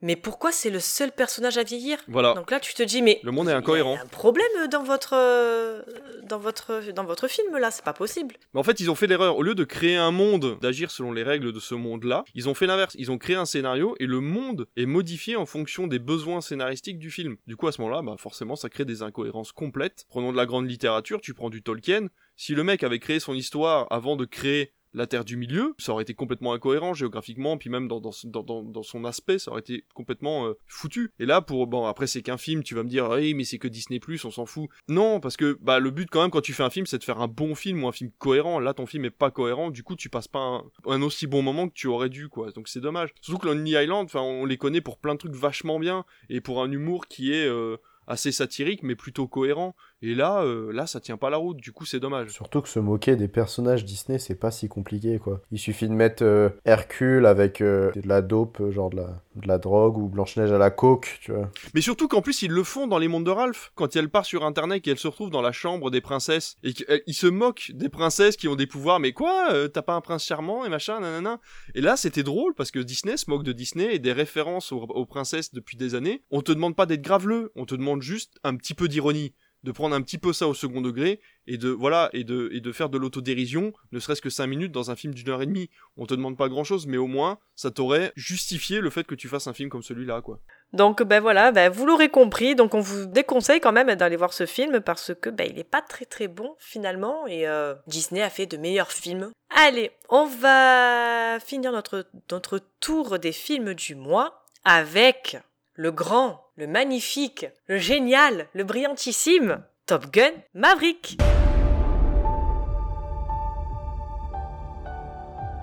Capitaine de vaisseau Pete Maverick Mitchell. Je vais être franc, vous n'étiez pas mon premier choix. Vous êtes ici à la demande de l'amiral Kazansky, alias Iceman. Il semble croire que vous pourrez encore servir la Navy. En quoi, je ne sais pas. Sauf votre respect, monsieur, je ne suis pas instructeur. C'est quoi ça Mesdames et messieurs, c'est votre commandant de bord.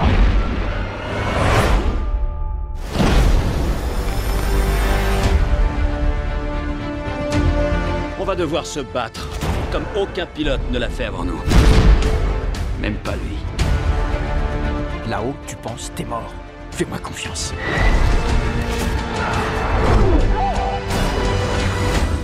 Mon père avait confiance en vous. Je ferai pas la même erreur.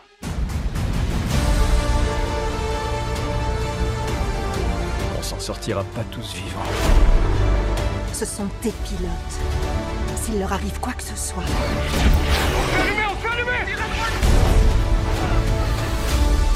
Tu ne te le pardonneras jamais.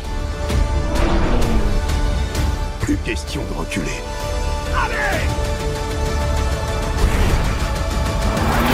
Sérieux C'est que l'échauffement.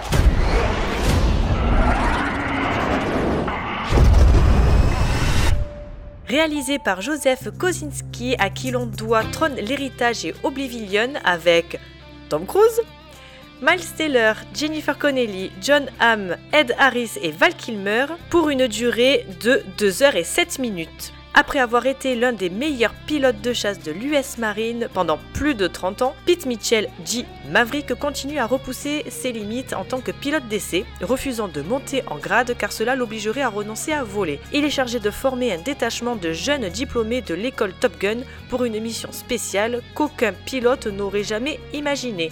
Face à un avenir incertain et hanté par ses fantômes, Maverick va devoir affronter ses pires cauchemars au cours d'une mission qui exigera les plus grands des sacrifices. Bon, tu nous as, tu nous as, oh là là, tu nous en as assez parlé, Jean-Charles. Mais je vais te laisser commencer avec Top Gun. Cool.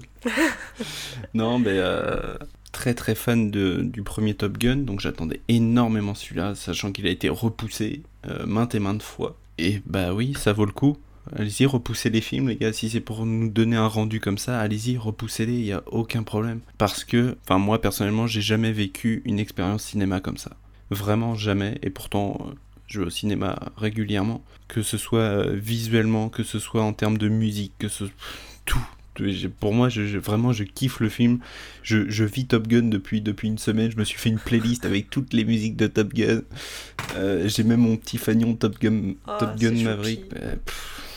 Mais ouais, mais franchement, ouais, le scénario, ok, on met le scénario un peu de côté parce que c'est assez bateau. Mais mis à part ça, pff, visuellement, c'est juste incroyable. Je veux dire, euh, on a, on a le visage de Tom Cruise qui littéralement euh, se déforme avec, en, prise de G. Ben, j'ai des frissons de, de A à Z sur le film. Tous les, les musiques sont incroyables. Les, les acteurs sont très bons. J'en connaissais pas beaucoup hein, euh, sur le film. Et c'est convaincant. On a ce côté old school en fait du film qui nous ramène un petit peu dans, les, dans la vibe des années 80. Et en même temps un petit peu remis au goût du jour. Mais en même temps, t'as cette petite touche de nostalgie dans le, dans le film qui, sans être too much, tu vois, qui vraiment te, te ramène... euh, dans le premier Top Gun. Et tout le monde peut le voir. Je veux dire, euh, ma copine euh, regarde des films, tu vois, mais sans, sans plus. Et elle est venue le voir et elle a kiffé pareil. Quelqu'un qui avait jamais vu Top Gun 1, hop, il vient voir Top Gun 2 et au bout de quoi 15-20 minutes, il est dans le truc parce qu'on lui a déjà rappelé un petit peu ce qui s'était passé et tout au fil du film, on te rebalance quelques petites explications pour te remettre dans le contexte. Tout est bien fait, c'est un film hommage, en même temps c'est un film d'action grandiose. On a cette petite romance à un moment qui vient, mais qui pas comme le premier qui, qui prend une gros trois quarts du film. Là, c'est vraiment à toute petite dose, c'est très bien mené. Il y a même des petites touches d'humour à un moment. Et si vous hésitez à aller voir un film, n'hésitez même plus, euh, que ce soit ce mois-ci, le mois prochain. Ça cartonne et euh, ça va continuer de cartonner parce que vraiment ça vaut le coup, ça vaut le détour. Moi, il y, a- une scène vraiment où, genre, euh, on va pas trop spoiler, mais Maverick qui prend les commandes de la mission et qui va en phase d'entraînement. Et cette phase d'entraînement, mais vraiment, j'ai eu les frissons de A à Z. C'est pas compliqué dans la, dans la salle en fait. Il n'y avait pas un bruit. Et cette scène est, est très bien faite parce que les seuls sons qu'on entend, c'est le son de l'avion et la respiration de Tom Cruise. Et on l'a en gros plan pendant deux minutes et pff, oh, mon dieu, j'ai eu des frissons vraiment de A à Z parce que c'est incroyable, vraiment. Donc voilà, c'est un avis dithyrambique sur euh, Top Gun. C'est un coup de cœur. Toi, Aurel, toujours pas. euh, T'es à ça, quoi. Non, Tom Cruise. Ouais, Tom Cruise. Mais j'ai adoré votre émission. hein. Franchement, vous pouvez entendre parler de Tom Cruise. euh, et je me suis rappelé que j'avais vu Valkyrie et que j'avais bien kiffé, en vrai. Il était passé sur France 3, c'était vraiment sympa. Ah Ah, ben c'est cool, c'est cool. Mais je me souvenais pas qu'il y avait Tom Cruise dedans. c'est peut-être pour ça. Mais euh, non, Top Gun, il est incroyable. Ce film est incroyable. Moi, le premier, je l'ai vu maintes et maintes fois. Je pense que c'est mon film d'été, en vrai, que je revois, si ce n'est tous les ans, peut-être tous les deux ans. Et donc, on l'a revu là récemment pour l'émission spéciale Tom Cruise. Et je me suis régalée. C'est-à-dire que le générique commence Et déjà, tu as la musique qui était dans le premier. Tu as ce lever ou coucher de soleil parce que c'était euh, la patte Tony Scott. Tu as la patte, en fait, du premier, premier Top Gun. Et tu fais, allez, c'est bon. Je peux bien m'installer. Et c'est bon, je pense que je suis parti pour quelque chose de pas mal. J'ai, alors, il y a eu que des bons avis, il y a aussi des mauvais, notamment le côté, donc toi ce que tu disais Jean-Charles, le côté euh, flashback. Si je devais donner vraiment un tout petit mini mini objection, ça serait sur ça. J'ai vu Top Gun, comme je disais, je l'ai vu plein de fois, et c'est vrai que on te met un flashback, et puis deux, et puis trois, et puis quatre, et tu fais bon, j'ai compris. Donc à un moment donné, tu fais bon, ça devient un peu lourd, mais après, tu es tellement embarqué en fait dans l'avion, dans l'avion, tu es avec les pilotes, ils se prennent des jets, c'était eux en fait qui manipulaient les caméras ou qui du moins savaient quelle caméra regarder pour que le réal en fait prenne les moments qui l'intéressaient parce que bah, lui il n'était pas dans, dans l'avion non mais rien que d'un point de vue technicité d'un point de vue mise en scène ce film est complètement oufissime en fait. Il y a de la CGI mais c'est pas de la CGI comme du Marvel. C'est voilà, c'est chez dedans, c'est un film immersif. Voilà, c'est un film immersif et je pense que c'est la première fois où je me suis dit tiens, j'aurais peut-être dû voir ce film en 4DX. J'aurais peut-être eu mal au cœur à la fin, mais je pense que le fait comme c'est filmé, c'est vraiment un truc incroyable. C'est incroyable. La musique, ça reprend de la musique du premier. On a des nouvelles musiques. Il y a un visuel, comme je disais, très Tony Scott, mais John Kosinski a mis sa patte lui aussi. Il a réussi à, prendre l'ancien, à faire du neuf et à mélanger et à faire quelque chose, mais de vraiment fantastique, quoi. J'ai passé deux heures incroyables devant ce film. Je me suis dit, oh mon dieu que ça fait du bien de voir un blockbuster de cette qualité-là, comme tu disais, qui a été repoussé maintes et maintes fois, parce que comme l'a dit Tom Cruise en fait lors d'une euh, masterclass à Cannes, il a dit, il était hors de question que le film sorte sur les plateformes. C'est un film que j'ai pensé pour le grand écran et c'est un film qui, tous les cas, serait sorti sur grand écran. Il aurait été repoussé de 3, 4, 5 ans, c'est pas grave, il serait sorti sur grand écran. Eh ben merci à lui en fait d'avoir été euh, tête dure en fait, hein, euh, qu'on ait pu assister en fait à un film comme ça parce que c'est incroyable, c'est incroyable. Et le scénario donc c'est McCarry, celui qui est sur l'émission Impossible. Alors par contre ça se ressent, c'est vrai qu'à un moment vers la fin du film tu te dis ah ça part sur du Mission Impossible quand même, mais bon te dis de toute façon, c'est Tom Cruise, ça passe, il fait des dingueries et euh, tout va bien quoi. Non, moi je peux que vous recommander d'aller voir Top Gun, que vous ayez vu le premier ou pas, c'est un film mais c'est magnifique. Autant pour les garçons, vous serez contents, vous allez voir des avions, ça va faire boum boum. Pour les filles, vous allez voir des mecs parce qu'en plus ça reprend une, une scène un peu, euh, c'est-à-dire que dans le premier tu avais euh, un match de volley, là tu as un match de football américain. Donc voilà, toi en tant que nana, tu vois ça, tu ouais d'accord, je prends, y a pas de problème. C'est très beau à voir, c'est très très beau. Et toi, David, que tu pensais euh, de Top Gun? Tu l'as pas trop aimé, je crois. Moi? Petite remise en contexte, comme dirait euh, un certain chroniqueur. Moi, je suis exploitant de salle, tout le monde le sait. De toute façon, si vous écoutez assidûment le podcast, pas un secret. Et euh, je suis allé voir Top Gun dans un autre cinéma que le mien, parce que j'ai un cinéma, on va dire, un petit peu plus multiplex à côté de chez moi, qui a un projecteur laser dans une salle plus grande, forcément que la mienne. Donc je me suis dit, pour une fois, quitte à avoir du grand spectacle, j'avais loupé Doctor Strange 2, je me suis dit, je vais aller voir Top Gun. J'y suis allé avec ma femme, qui elle n'est pas du tout film d'action, euh, elle m'avait rien dit, euh, elle m'a dit, ok, je te suis, machin. À la fin du film, elle m'a dit, waf, au début, quand tu m'as traîné là-bas, je me suis dit, je vais me faire chier pendant 2h11, mais je vais lui faire plaisir. Et en fait, elle a adoré. Elle a adoré parce que, je vais peut-être exagérer en disant ça, mais les salles ont besoin de Top Gun. Top Gun, c'est le renouveau qu'on attend depuis la réouverture des salles sur ce qu'est un film à regarder au cinéma. Dans le sens où le son, l'image, quelle que soit la salle dans laquelle vous allez, hein, que ce soit le grand multiplex en ice, euh, que ce soit euh, votre cinéma de quartier, que ce soit euh, la, la, salle commune qui vous sert de cinéma trois fois dans le mois, allez le voir au cinéma sur un écran plus grand que votre télévision. N'attendez pas qu'il sorte sur les plateformes, n'attendez pas qu'il sorte à la télévision, ne le téléchargez pas sur internet. Vous n'allez pas comprendre ce que représente Top Gun si vous n'allez pas le voir au cinéma. C'est un film qui, dans son fort intérieur, dans son âme, a pour objectif de faire venir les gens en salle. Je, peux pas aller plus loin que ça, à mon avis, je vais me répéter au bout d'un moment. On, le comprend que quand on a face à soi des F-18 qui font un boucan du tonnerre, quand on voit, comme tu disais Jean-Charles, la, pression sur le, sur les visages des gens qui sont en train de piloter ces avions, quand on voit la, magnificence, en fait, les chorégraphies qui ont été filmées en plein air pour le film, tout est réuni pour un, pour un bon moment, euh, comme on le faisait dans les années 80 ou les 90. Euh, il y a de l'humour, il y a du romantisme, il y a euh, des mecs baraqués, il y a des filles qui sont mises en avant, qui sont des personnages importants à l'histoire.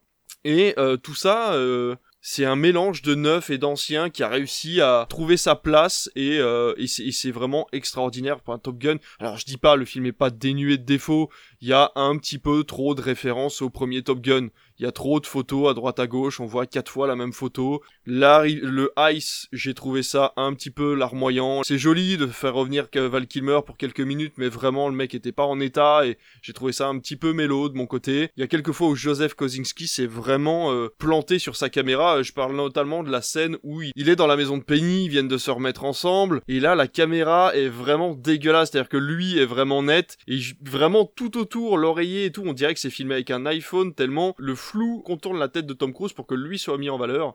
Et voilà, il y a deux trois moments comme ça dans le film où vraiment c'est un petit peu lourd quoi. C'est difficile de lui reprocher de lui donner ça en défaut tellement le reste va vraiment être fédérateur pour le cinéma en salle. Et malheureusement, j'ai envie de dire Jurassic World arrive juste après et les premiers retours de Jurassic World sont pas très bons et j'ai peur que coup sur coup, Top Gun qui aurait pu faire revenir les gens en salle en disant OK, le cinéma c'est vraiment cool, S'ils vont voir Jurassic World derrière, parce que bah il y a forcément les bandes de Jurassic World devant Top Gun, j'ai peur que ça redescende très légèrement parce que les gens se sont dit ouais ok encore une suite, on est redéçu. Du coup en fait Top Gun était plus le saint graal de l'année, euh, l'espèce d'exception plutôt qu'une nouvelle règle au cinéma.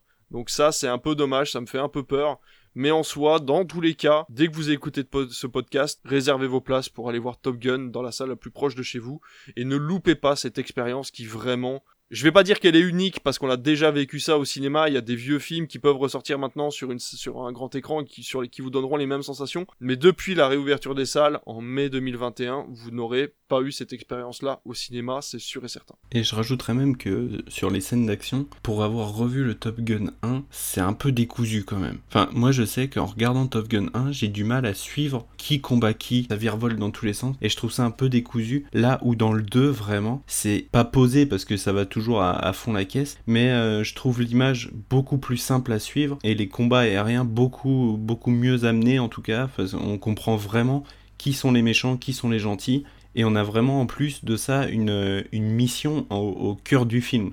Là où sur Top Gun 1, on est vraiment sur de l'entraînement. La Top Gun 2, on a une phase d'entraînement, mais on a aussi la phase de mission en deuxième partie, et c'est spectaculaire. Ça peut être vu comme une qualité et comme un défaut en même temps, c'est à quel point les antagonistes sont génériques. C'est-à-dire qu'on t'explique, on te dit, il y a des méchants qui ont une usine et il faut y aller. Ils te disent pas où c'est, ils te disent pas qui c'est, ils te disent pas pourquoi ils le font, mais ils doivent y aller. Alors, je ne sais pas comment ça se passe dans l'armée américaine, si ça se trouve, à aucun moment on te file les informations pour que tu sois le plus objectif possible sur ta mission, je ne sais pas. Peu importe. N'empêche qu'à la fin, on les voit, les méchants, et en fait, ils ont pas de visage. Ils sont en noir. Les avions sont noirs. Ils ont des casques noirs avec des visières noires. On voit pas leurs yeux. Donc, il y a ce côté très générique du méchant. Ce qui peut être appréciable dans le sens où on ne vise personne. Mais qui peut créer euh, vraiment ce côté générique de l'antagoniste. Et presque un petit peu, euh, je veux dire un petit peu kitsch en fait de voilà de ce méchant un peu sorti de nulle part. Mais dans l'ensemble euh, encore une fois ça tient la route parce que à aucun moment on demande à Top Gun d'être politique. On lui demande d'être impressionnant en fait. Pour conclure moi je dirais que j'ai vu Fast and Furious 9 il y a pas longtemps. Et bordel c'est jouissif dans le sens où c'est tellement n'importe quoi qu'en fait tu vas jusqu'à la fin parce que tu prends du plaisir à regarder du n'importe quoi. Mais en comparaison avec le premier Fast and Furious qui justement n'était pas full CGI, qui utilisait des vrais véhicules, il y avait très peu d'effets spéciaux, et eh ben je suis désolé, mais je te regarderai mille fois le premier Fast and Furious et je ne pourrais pas regarder une deuxième fois Fast and Furious 9. Eh ben Top Gun c'est pareil. Vous pouvez aimer autant que vous voulez Marvel, je suis désolé mais quand vous avez vu un Marvel, vous avez vu un Marvel, c'est pas forcément ça vous donnera pas forcément envie de le revoir des années plus tard. Eh ben je suis persuadé que quand Top Gun passera à la télévision ou même quand il sortira en Blu-ray, je serai un des premiers à aller l'acheter, un des premiers à le revoir, pour ressentir ne serait-ce qu'une infime partie des sensations que j'ai ressenties en salle quand je suis allé le voir. Bah pour te donner une idée, un Top Gun 2, je l'ai déjà vu deux fois et j'ai déjà réservé mon Blu-ray. Ouais, mais voilà. Et, et, et, et, en plus, le film est fédérateur, c'est-à-dire que vraiment tout le monde en parle. Et tout le monde en parlant bien, il y a très peu de personnes qui en parlent négativement, et ceux qui en parlent négativement sont un peu comme moi, c'est-à-dire dire, non, non, mais le film est bien, allez le voir, mais s'il fallait lui trouver des défauts, trois petits points, là voilà, mais non, vraiment, et tout le monde, les gens il y a tout, tout, des femmes, des hommes, des, enfants, enfin tout le monde a envie de voir Top Gun et tous les gens qui sortent de Top Gun font un bouche à oreille absolument magnifique et ça faisait très longtemps qu'on n'avait pas vu ça dans les salles. C'est vraiment ce côté, euh, bah, les gens sortent de la salle et c'est limite s'ils prennent pas les gens dans la rue, alors leur dire bah je sors de Top Gun, allez voir Top Gun, c'est vachement bien quoi. Et ça faisait très longtemps qu'on n'avait pas vu ça. Ouais, ouais, c'est fantastique comme effet. Et c'est là où tu te dis, du coup, ils ont peut-être bien fait d'attendre aussi longtemps pour le faire. Ouais, Parce complètement. que, C'est ça, euh, exactement Je voyais, euh, là je lisais, euh, il y a pas plus tard que deux heures, euh, le Première qui est sorti, euh, le magazine Première qui est sorti spécial Top Gun, où il disait qu'en fait, euh, moins de dix ans après, ils sont allés rechercher Tom Cruise en lui disant donne 10 millions, tu nous fais une suite. Et lui il a dit non, ça m'intéresse pas. Plus tard, après, euh, ils sont, ces deux producteurs, donc euh, Jerry Bruckheimer et un autre associé, sont partis dans une maison de production autre, et on est revenu le voir pour lui donner un Top Gun 2, quoi. Il a dit non, de toute façon, je le ferai pas sans mes producteurs. Et à côté de ça, après, il y a un des deux producteurs qui est, qui est décédé, il me semble. Jerry Bruckheimer est revenu, et à partir de là, ils ont commencé à réfléchir au truc, machin et tout. Et euh, c'est là aussi où tu, tu parlais, Alice, de euh, ce côté, il y a beaucoup de flashbacks qui sont remis. C'est qu'il y a quand même 36 ans qui se sont passés, donc faut peut-être rappeler aux gens un petit peu. Et ça permet aussi, mine de rien, à ceux qui n'ont pas vu le 1, de pas être perdus sur le 2. De, de pouvoir venir voir le film sans se dire, ouais, je vais venir le voir, mais je vais rien comprendre parce que j'ai pas vu le 1. Oui, je disais ça. Le, le truc, c'est que ils le font trop de fois. J'étais pas contre d'avoir des flashbacks. Moi, j'étais la première à dire Ah, c'est bien, c'est cool. Voilà, tu le vois, tu vois son étagère, il y a toutes ses coupes, il y, a y a son casque, il prend sa veste, il prend sa moto. J'étais aux anges. Mais après, c'est vrai que dès que ça partait sur des euh, flashbacks, à un moment, tu le vois, il a le regard dans le vide et il repense à ce qui s'est passé avec Goose. Ça va, en fait, on le comprend. T'as juste à mettre deux, trois phrases. On a compris que Miles Taylor est le fils de Goose et qu'il est arrivé quelque chose à Goose. Après, toi, en tant que spectateur, si t'as envie d'approfondir le truc, va revoir Top Gun, tu vois, ou va voir Top Gun. Moi, c'est ça le truc, c'est qu'il y avait un peu trop de flashbacks. Alors, on te met le flashback et après, ou avant, ou après, on t'expliquait le pourquoi du comment. Tu vois ce que je veux te dire? Voilà, c'est vraiment parce qu'il faut pinailler sur un petit truc. Mais en vrai, je pense que dès que j'ai le temps, s'il y a quel- quelqu'un de ma famille ou de mes amis qui ne l'ont pas vu et qui veut le voir, mais je, je, je cours le revoir ce film. Mais oui, et sur un méga giga grand écran. Mais tu vois que Kozinski est un bon réalisateur et qu'en même temps il a fait des erreurs, c'est que par exemple, quand Maverick rentre dans le bar pour la première fois, il croise le regard de Penny. Et ce regard-là prouve ils se connaissent depuis des années. Mais on le sait qu'ils se connaissent. Quand t'as vu Top Gun 1, mais si t'arrives et que t'as pas vu, non non, moi je parle des gens qui ont pas vu, parce que moi, ma femme a pas vu Top Gun 1. Ah, pardon. Et du coup, Pardon. quand il arrive dans ce bar et que les, les regards se croisent, t'as pas besoin de flashback, tu vois qu'ils se connaissent en fait. Et tu vois les vannes qui se lancent, tout dans les dialogues, dans les images et dans le son, prouve qu'ils se connaissent depuis des années, qu'ils ont eu une romance ensemble et qu'il y a quelque chose qui a mal tourné. T'as pas besoin d'une photo sur un coin de mur, t'as pas besoin d'un flashback des années 80. Le film se suffit à lui-même. Et ils l'ont pas appelé Top Gun 2, ils l'ont appelé Top Gun Maverick. Ça prouve bien que à la base, il y a pas besoin d'aller voir le premier Top Gun. Donc, je pense que c'est dommage, mais c'est prendre un petit peu le spectateur pour un, pas pour un débile, mais il y a ce côté. ah, Après, je pense que c'est nous qui avons vu le premier film et qui sommes habitués à aller au cinéma, où on a l'impression qu'on est un peu trop pris par la main parce qu'on connaît les codes. Mais c'est vrai que je pense que pour un spectateur lambda qui va au cinéma 4-5 fois par an, ça lui est quand même très utile d'avoir encore une fois tous ces, tous ces petites références, etc. Je reviens sur l'exemple de Fast and Furious 9 où absolument rien n'est expliqué sur ce qui s'est passé avant, et pourtant c'est une suite logique des huit premiers épisodes. C'est-à-dire qu'il y a plein d'éléments qui ne sont absolument pas expliqués dans le 9, ils ne t'expliquent pas pourquoi ils sont là, c'est à toi d'avoir vu les anciens films. Et moi qui les ai vus il y a très longtemps et qui en plus ai loupé le 8, il me manquait tellement d'éléments que en fait j'en avais rien à péter. Et tu vois, et c'est là la différence avec, euh, Maverick, c'est que Top Gun 1 je l'ai vu il y a des années, mais vraiment des années, je l'ai pas revu pour l'occasion, et je me suis pas senti perdu. Ma femme est arrivée en salle, elle n'a pas, pas vu Top Gun, elle ne s'est pas sentie perdue. Il y avait des gamins de 14-15 ans qui étaient derrière moi dans la salle, je suis sûr qu'ils n'ont jamais vu Top Gun, même chose. Et les gens se sont attachés au nouveau personnage, et ça c'est important. Le personnage de... Miles Taylor. est vraiment important, et je pense que le fait de l'avoir appelé Top Gun Maverick, c'est aussi l'occasion de pouvoir créer une franchise avec du Top Gun 2 points, machin. Et à chaque fois tu vas avoir des scénarios différents, si ça se fait, hein. Mais c'est l'occasion peut-être de faire intervenir de nouveaux personnages ou de faire intervenir des personnages déjà existants sur des scénarios soit plus approfondis, soit sur des genres différents. Peut-être un genre plus politique, un genre plus terre à terre, un genre plus action, tu vois. Et tu pourrais peut-être avoir euh, comme ça des sous-licences qui pourraient être assez sympathiques à regarder, en espérant encore une fois qu'ils ne le fassent pas outrance. Parce que là, pour l'instant, Top Gun Maverick a mis du temps à arriver parce que Tom Cruise a dit non. Mais euh, s'il décide de plus utiliser Tom Cruise dans les prochains Top Gun, si euh, le jeune a envie de signer pour gagner un gros, un gros chèque, Ce qui, c'est son droit d'ailleurs. hein. Tom Cruise gagne assez d'argent pour dire non. Certains acteurs de ce film-là, peut-être c'est pas leur cas. Donc voilà, si les mecs décident de, décident de signer pour faire un spin-off, là par contre c'est la porte ouverte et bon, ça peut être plus compliqué euh, de- d'avoir de la qualité. Du coup, Aurélien, maintenant, vas-tu, oui ou non, aller voir Top Gun Maverick? Le suspense est intense. Ouais, je vais essayer d'aller le voir. Allez, on a réussi notre mission, c'est bon. Moi, ce que je pense qu'on va faire, c'est que je vais imprimer une tête de David Tennant. Je vais l'attacher à un bâton. Et comme ça, tu vas au cinéma. Et tu- quand il y a Tom Cruise à l'écran, tu mets la tête de David Tennant comme ça. Et du coup, tu te dis, mais c'est pas Tom Cruise, c'est David Tennant qui joue dans, dans Top Maverick. Du coup, le film, il est vachement bien. C'est un spin-off de Doctor Who Tu vois trop le gars dans la salle avec son petit masque comme ça, tu sais. Tu le vois sauter comme ça. Ah bah là. Alors te mets pas au premier rang, hein, parce que ceux qui sont derrière, on mais non, puis au, au premier rang, la tête sera trop grosse, même en la reculant à fond, tu pourras pas, faut que tu te mettes à peu près, tu vois, un peu. un peu- En vrai, je vais, je vais essayer de faire l'effort et aller voir ça euh, pour, pour vous, puis pour vous donner mon ressenti euh, dans la prochaine émission. En plus de ça, si ça peut finir de te convaincre, il y a pas mal de gens qui ont analysé le film, et alors je trouve que c'est un peu trop profond pour ce que c'est, mais en gros, ce serait une remise en question totale de la carrière de Tom Cruise et là où il en est dans sa carrière. Donc tu peux même aller plus loin que ça, et finalement te dire, ok, le mec se remet en plus en question dans sa vie personnelle en tant que Tom Cruise, et euh, te dire, bon bah en fait, le mec, a peut-être compris qu'il avait fait des conneries, ou tu vois, je, je sais pas pour quelle raison toi tu n'apprécies pas Tom Cruise, mais c'est vrai que pour le coup, il y a des gens qui ont vu euh, des choses qui vont plus loin que simplement euh, diégétique de, Top Gun, quoi. Non, bah, je, écoute, je, vais, je vais voir ça. J'essaierai de, de passer en salle. euh. Justement, je cherchais un film à aller voir dans la semaine. Bah c'est un peu dommage pour l'expérience que c'est. Je comprends ce que c'est que de, de ne pas aimer un acteur, euh, voilà, et d'avoir un peu de mal à aller voir les films de cet acteur-là. Moi, je suis complètement d'accord avec toi sur ce point-là. C'est vrai qu'une fois qu'on a euh, une aversion pour quelqu'un ou quelque chose, c'est difficile, que ce soit un réalisateur ou un acteur. Là, c'est vrai que ça serait quand même dommage de passer à côté de l'expérience juste pour ça. Sachant que, même si c'est lui le personnage principal, il y a quand même d'autres personnages qui sont tout aussi intéressants que lui dans le film. Bah, je sais que j'aime beaucoup euh, Miles Taylor euh, dans, dans plusieurs de ses rôles, euh, notamment. J'ai vu la série de Nicolas Winding Refn, Too Old to Die Young. C'est assez euh, de niche, mais c'est vraiment pas mal.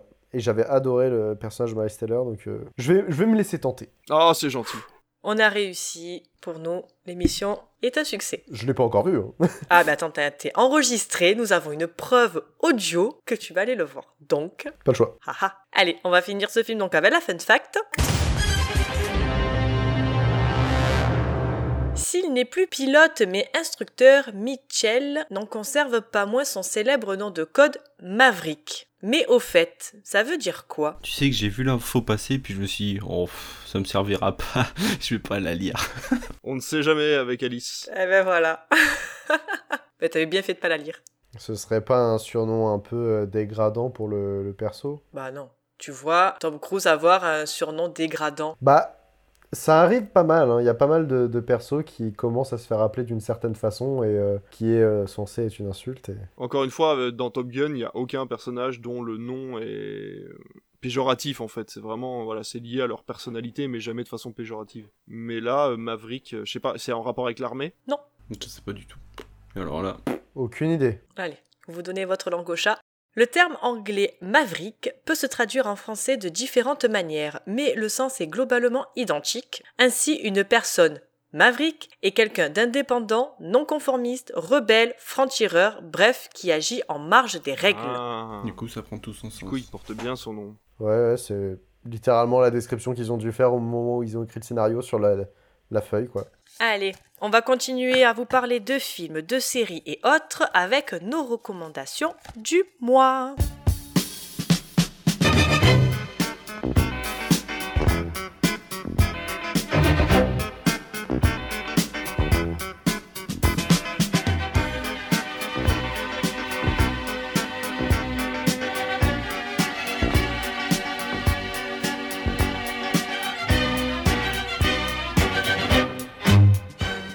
Jean-Charles, qu'est-ce que tu nous recommandes pour ce mois de mai? Qu'as-tu vu? Que nous recommandes-tu? Qu'as-tu aimé? Pour une fois, une série, je change. Et c'est une série que j'avais vu tourner pas mal, euh, notamment sur la sortie de la saison 3, parce qu'ils en sont à 3 saisons, et euh, que j'avais jamais entendu parler avant, et ça s'appelle Love, Death and Robots. C'est sur Netflix, ça a 3 saisons. Et ce qui m'a attiré, c'est que j'ai appris que à la production, on avait David Fincher. Et c'est vrai que tout de suite, ça a attiré mon regard parce que quand t'as des petits noms comme ça que tu connais, et donc déjà très surpris par les séries parce qu'on est sur des épisodes qui vont de 6-7 minutes à 18-19 minutes en moyenne. Et déjà, ça c'est agréable. Déjà, arrête les Stranger Things avec des épisodes à 2h30. La série donc se divise en trois saisons et chaque épisode c'est une nouvelle histoire en fait. Il n'y a aucune continuité sur, euh, sur les épisodes. En tout cas sur la saison 1 c'est comme ça. Après je sais pas si la saison 2 ils reprennent euh, des épisodes de la saison 1. Je ne sais absolument rien. J'en suis qu'à la saison 1. Mais franchement, c'est hyper kiffant. D'épisode en épisode, on passe de, de l'humour à des scènes d'horreur, à du gore. Euh, on revient dans de l'action, on revient à du gore. Franchement, visuellement, c'est hyper intéressant. Si vous aimez un peu le cinéma, franchement, il y a, vraiment moyen de trouver l'épisode qui vous plaira. Voilà, j'ai rien de plus à vous dire parce qu'en fait on peut même pas parler d'histoire ou quoi parce que vraiment chaque épisode c'est une nouvelle histoire. Il y a de l'armée russe qui va aller combattre des, aliens. Ils ont fait un épisode où en fait ils, euh, ils refont comme enfin si Hitler était mort à un autre moment de l'histoire et c'est un c'est un truc totalement barré déjanté mais c'est à mourir de rire et euh, je ne peux que vous le conseiller. Franchement ça se regarde très très bien. C'est des tout petits épisodes. Foncez vraiment. Voilà. Et tu, oublies l'épisode où ils ont rendu un pot de yaourt intelligent. Oh, c'est ce que j'allais te dire oui, c'est ce que j'allais te dire. Avec un, un vaisseau pot de yaourt, oui. J'adore. Ça dure 5 minutes, c'est génial. Mais oui. C'est la meilleure chose. Mais c'est complètement barré, mais c'est génial, vraiment. Le, le, lait qui se met à parler devant les, devant les généraux, mais vraiment, vraiment foncé parce que. Voilà, foncé. J'ai rien d'autre à dire. Vraiment. Je crois que dans la saison 2, il y a un épisode qui est la suite d'un épisode de la saison 1. D'accord. Je suis pas certain, mais il me semble qu'il y a une, il y a un seul qui prend la continuité, je peux plus te dire lequel. Ok, ok, ça marche. Mais sinon, ouais, euh, tout est incroyable, les animations sont folles. C'est là, et, là, on peut se dire, il y a des studios qui font des animations incroyables, venez, vous les prenez pour, faire, pour, pour mettre des trucs dans des bons films. Euh. Bah oui, non, mais c'est ça. Et c'est pareil, genre, euh, je change complètement de sujet, mais genre sur The Mandalorian, à chaque fois qu'il y a un épisode, ou même sur le Book of Boba Fett, qu'il y a un épisode avec Brice Dallas Howard qui gère l'épisode, généralement l'épisode est une dinguerie, une pure pépite, mais qu'est-ce que vous attendez pour lui donner une trilogie? Qu'est-ce que vous attendez pour lui donner un film?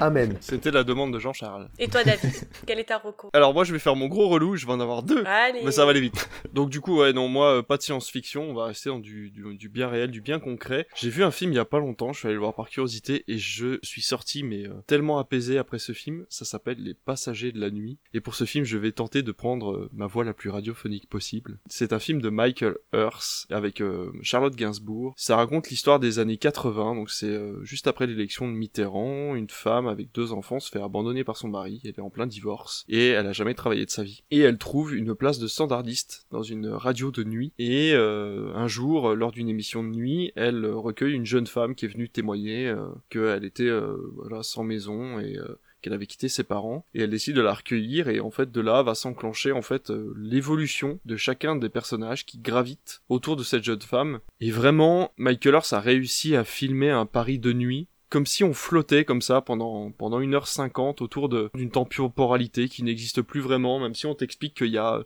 quand même quelques années qui s'écoulent puisqu'on a 84, 88, enfin voilà, il y a 4-5 années qui, se font. Et euh, entre sa fille qui est hyper impliquée dans la vie politique française, son fils qui est en train de se chercher en tant que poète et qui tombe amoureux justement de cette jeune fille qui recueille même si elle est plus vieille que lui, et elle qui retente de se trouver une vie parce que finalement elle a jamais eu personne autre que son mari. Et eh ben, on pourrait croire à un drame classique français où on se dit, wow, c'est déjà vu, c'était des trucs de bobo parisien, et en fait, je sais pas, pas du tout, c'est, c'est vraiment d'un apaisement total puisque les problèmes qu'ils ont finalement ils arrivent à les résoudre. C'est pas forcément très drôle et en même temps euh, ils gardent le sourire en permanence on trouve toujours une solution à tout voilà il y a quelque chose dans les passagers de la nuit qui est assez euh, assez mystique comme ça quand on le regarde et, et je le conseille vraiment aux, aux gens qui l'auront encore dans leur salle ou je le conseille quand il sortira de toute façon sur les plateformes ou à la télé ou quoi que ce soit parce que ça va vous procurer cette sensation vraiment de d'apaisement total des années 80, euh, les années Mitterrand qui paraissaient pour tout le monde si, révolutionnaires et si joyeuses. La, France pensait qu'elle serait sauvée entre guillemets euh, par ce politicien et, on le ressent vraiment dans le film. Donc euh, voilà, c'est quelque chose de très très agréable. Et ma deuxième reco, on va rester dans l'agréable puisque j'ai vu la chance sourire à Madame Nikuko qui sort le 8 juin, lui, donc euh, normalement quand vous écouterez ce podcast, euh, vous aurez l'occasion d'aller le voir en salle. Et c'est un animé japonais qui est fait par Studio 4 degrés, qui est un studio que j'adore, qui a fait Mutafukaz il y a quelques années avec les voix d'Orelsan et Gringe. Et ce studio fait des merveilles, vraiment au niveau animation, puisque La chance sourit à Madame Nikuko, C'est l'histoire d'une jeune femme qui a été abusée et désabusée par les hommes et qui décide un jour de partir dans un village au nord du Japon et d'y rester avec sa fille en fait, de vivre sur un bateau et de vivre simplement en tant que serveuse euh, pour un restaurateur du coin. Et sa fille apprend à grandir euh, comme ça dans ce petit village et c'est une pure lettre d'amour à l'animation japonaise puisqu'en fait, de façon très subtile, il y a plusieurs genres d'animation qui vont s'entrecroiser par exemple, Madame Nikuko est une femme très forte, qui fait vraiment penser à, cette animation des années 50-60, alors que sa fille va donner plutôt un style très élancé, très fin, comme on l'a dans les années 90-2000, un peu à la Sailor Moon. Les compagnons de classe qu'elle a ont tous un style un petit peu différent, euh, ils sont tous habillés différemment, ils vont être dessinés différemment avec des traits plus épais, plus fins.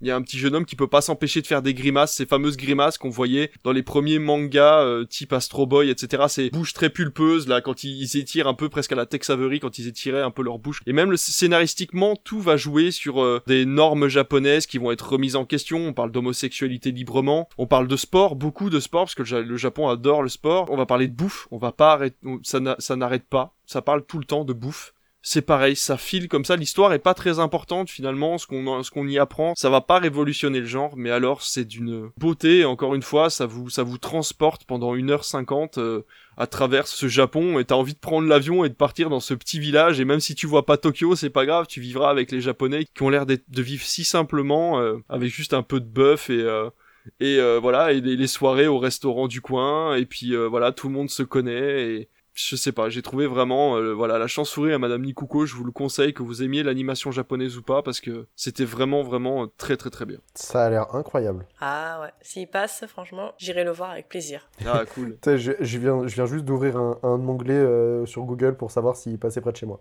Ah bah voilà. Et du coup, toi Aurélien, quel est ta reco du mois? Pour ma part, on va rester dans de l'animation japonaise car euh, j'ai fait la découverte d'un manga très récemment euh, en animé, qui est une série animée du coup, qui s'appelle Doctor Stone. Parce que quitte à parler d'un docteur, autant que ce soit un bon. Donc c'est scénarisé par Richiro Inagaki. Je suis beau. Et c'est surtout en fait pour le manga dessiné par un, dessinateur euh, très connu qui s'appelle Boichi, qui est vraiment très très doué pour faire des dessins de personnages et vraiment de la... C'est magnifique. Vraiment, si vous avez l'occasion de lire, foncez. Visuellement, c'est sublime. Ça vous claquera la figure. Donc, Doctor Stone, qu'est-ce que ça raconte On commence euh, l'histoire en étant tout simplement dans notre monde de nos jours, euh, avec euh, des lycéens, on suit l'histoire, enfin, on croit comprendre d'abord qu'un certain Taiju, le personnage qui, on a l'impression, est le personnage principal, va révéler ses sentiments à la fille qu'il aime, donc il lui a donné rendez-vous au pied d'un arbre, et il, dit à ses amis, je vais aller lui dire que je l'aime, ça fait 5 ans que je la vois, ça fait 5 ans que je l'aime, je vais aller lui dire. Il va la voir, la fille est là, et elle reste bloquée sur une lumière bizarre qu'elle voit au loin, et au moment où il se retourne, il se rend compte que l'humanité se change en pierre. Toute l'humanité est pétrifiée, devient une, de, la roche en fait, du coup, et de, des statues de roche, et lui-même aussi est pétrifié. Et donc, il va s'écouler 3400 ans, il va rester pétrifié comme ça, il va en fait à un moment euh, s'endormir en quelque sorte, et se réveiller au moment où la roche en question autour de son corps va, va, va s'effriter et où il va pouvoir reprendre possession de son corps et du coup reprendre euh, les mouvements.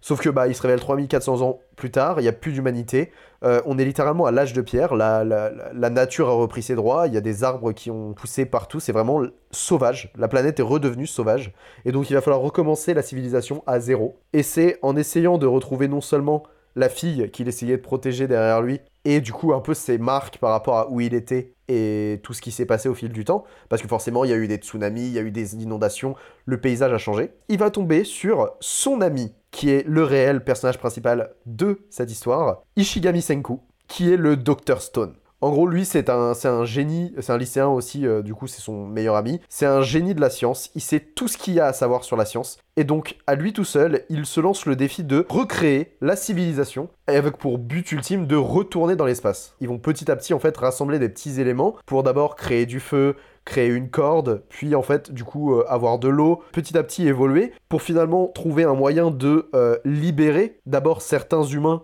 de cette pétrification. On va d'abord évoluer avec eux, et évidemment, ils vont se retrouver à, être en danger mortel, étant donné que qui dit terre sauvage dit bah animaux sauvages, potentiellement dangereux, sachant que ça se passe au Japon et que bah, dans des eaux, il peut y avoir des animaux qui se sont libérés au fil du temps. Et donc ils vont devoir euh, malheureusement euh, dépétrifier une personne qui va avoir des ambitions tout autres qu'eux, qui va absolument pas vouloir refaire faire, euh, faire revivre la civilisation, mais plus faire revivre une civilisation où l'homme fort est le chef et pas forcément l'homme intelligent. C'est-à-dire il va vouloir faire en sorte d'équilibrer les choses, que les personnes qui ont fait des erreurs dans notre ancienne civilisation ne reviennent pas.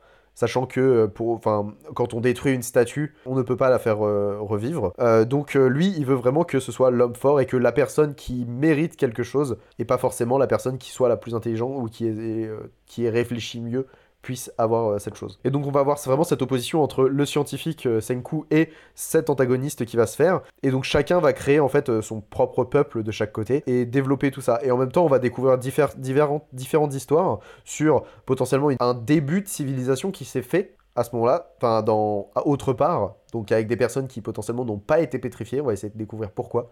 Donc on va évoluer vraiment dans ce truc-là où vraiment la science est centrale à l'histoire et va vraiment nous emmener en fait dans la, la découverte scientifique de plein de choses. Par exemple, euh, il va tout d'abord euh, expliquer euh, comment le procédé pour faire de la poudre à canon à un moment donné, tout comme il va se dire bon, on va créer un téléphone à l'âge de pierre.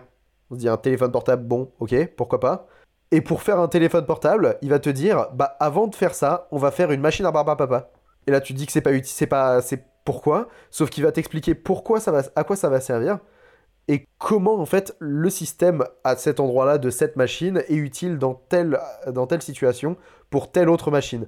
Et en fait c'est ça, tu vas pouvoir faire des liens entre des choses vraiment qui n'ont rien à voir, entre de la science, entre de la, de la géothermie, entre des, des- de la cuisine à un moment donné. Il se dit tiens je vais mélanger tel élément, tel élément, tel élément. Il va fabriquer des ramen et il va donner ça à des villageois qui n'ont jamais rien mangé d'autre que du poisson pêché et potentiellement quelques céréales par-ci par-là. Et donc vraiment, c'est hyper intéressant d'avoir ce parallèle entre euh, la redécouverte de la science et en même temps comment les petites choses de notre quotidien sont hyper utiles pour faire plein de choses autour. Donc voilà. Ça a l'air top. Donc ça c'est un manga. Ça, c'est un manga. Actuellement, il y a deux saisons qui sont sorties, euh, donc c'est aussi un animé. Il y a deux saisons qui sont disponibles sur cer- certaines plateformes. Euh, je peux pas dire lesquelles parce que je sais absolument pas. Il y a Crunchyroll. Il me semble que c'est sur Crunchyroll. Ça doit être ça, bah voilà, du coup, disponible sur Crunchyroll. Il y a deux saisons, il y en a une troisième qui est en développement. Le manga est terminé, il me semble, même si euh, il paraît qu'il y a une possibilité de, de suite, mais euh, pour l'instant, rien de rien d'officiel. Oh, ils ont bien repris Bleach, ils pourront bien reprendre Dr. Stone. Euh, apparemment, moi, j'ai pas encore terminé. Voilà,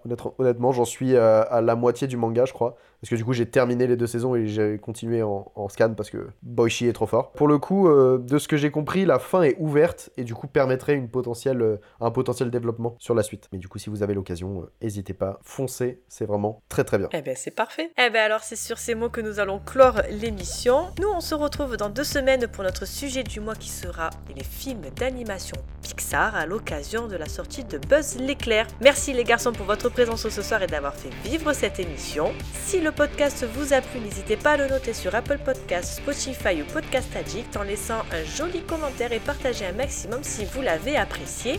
Bisous et bonne soirée Salut Bonne soirée Bonne soirée. Bisous Bisous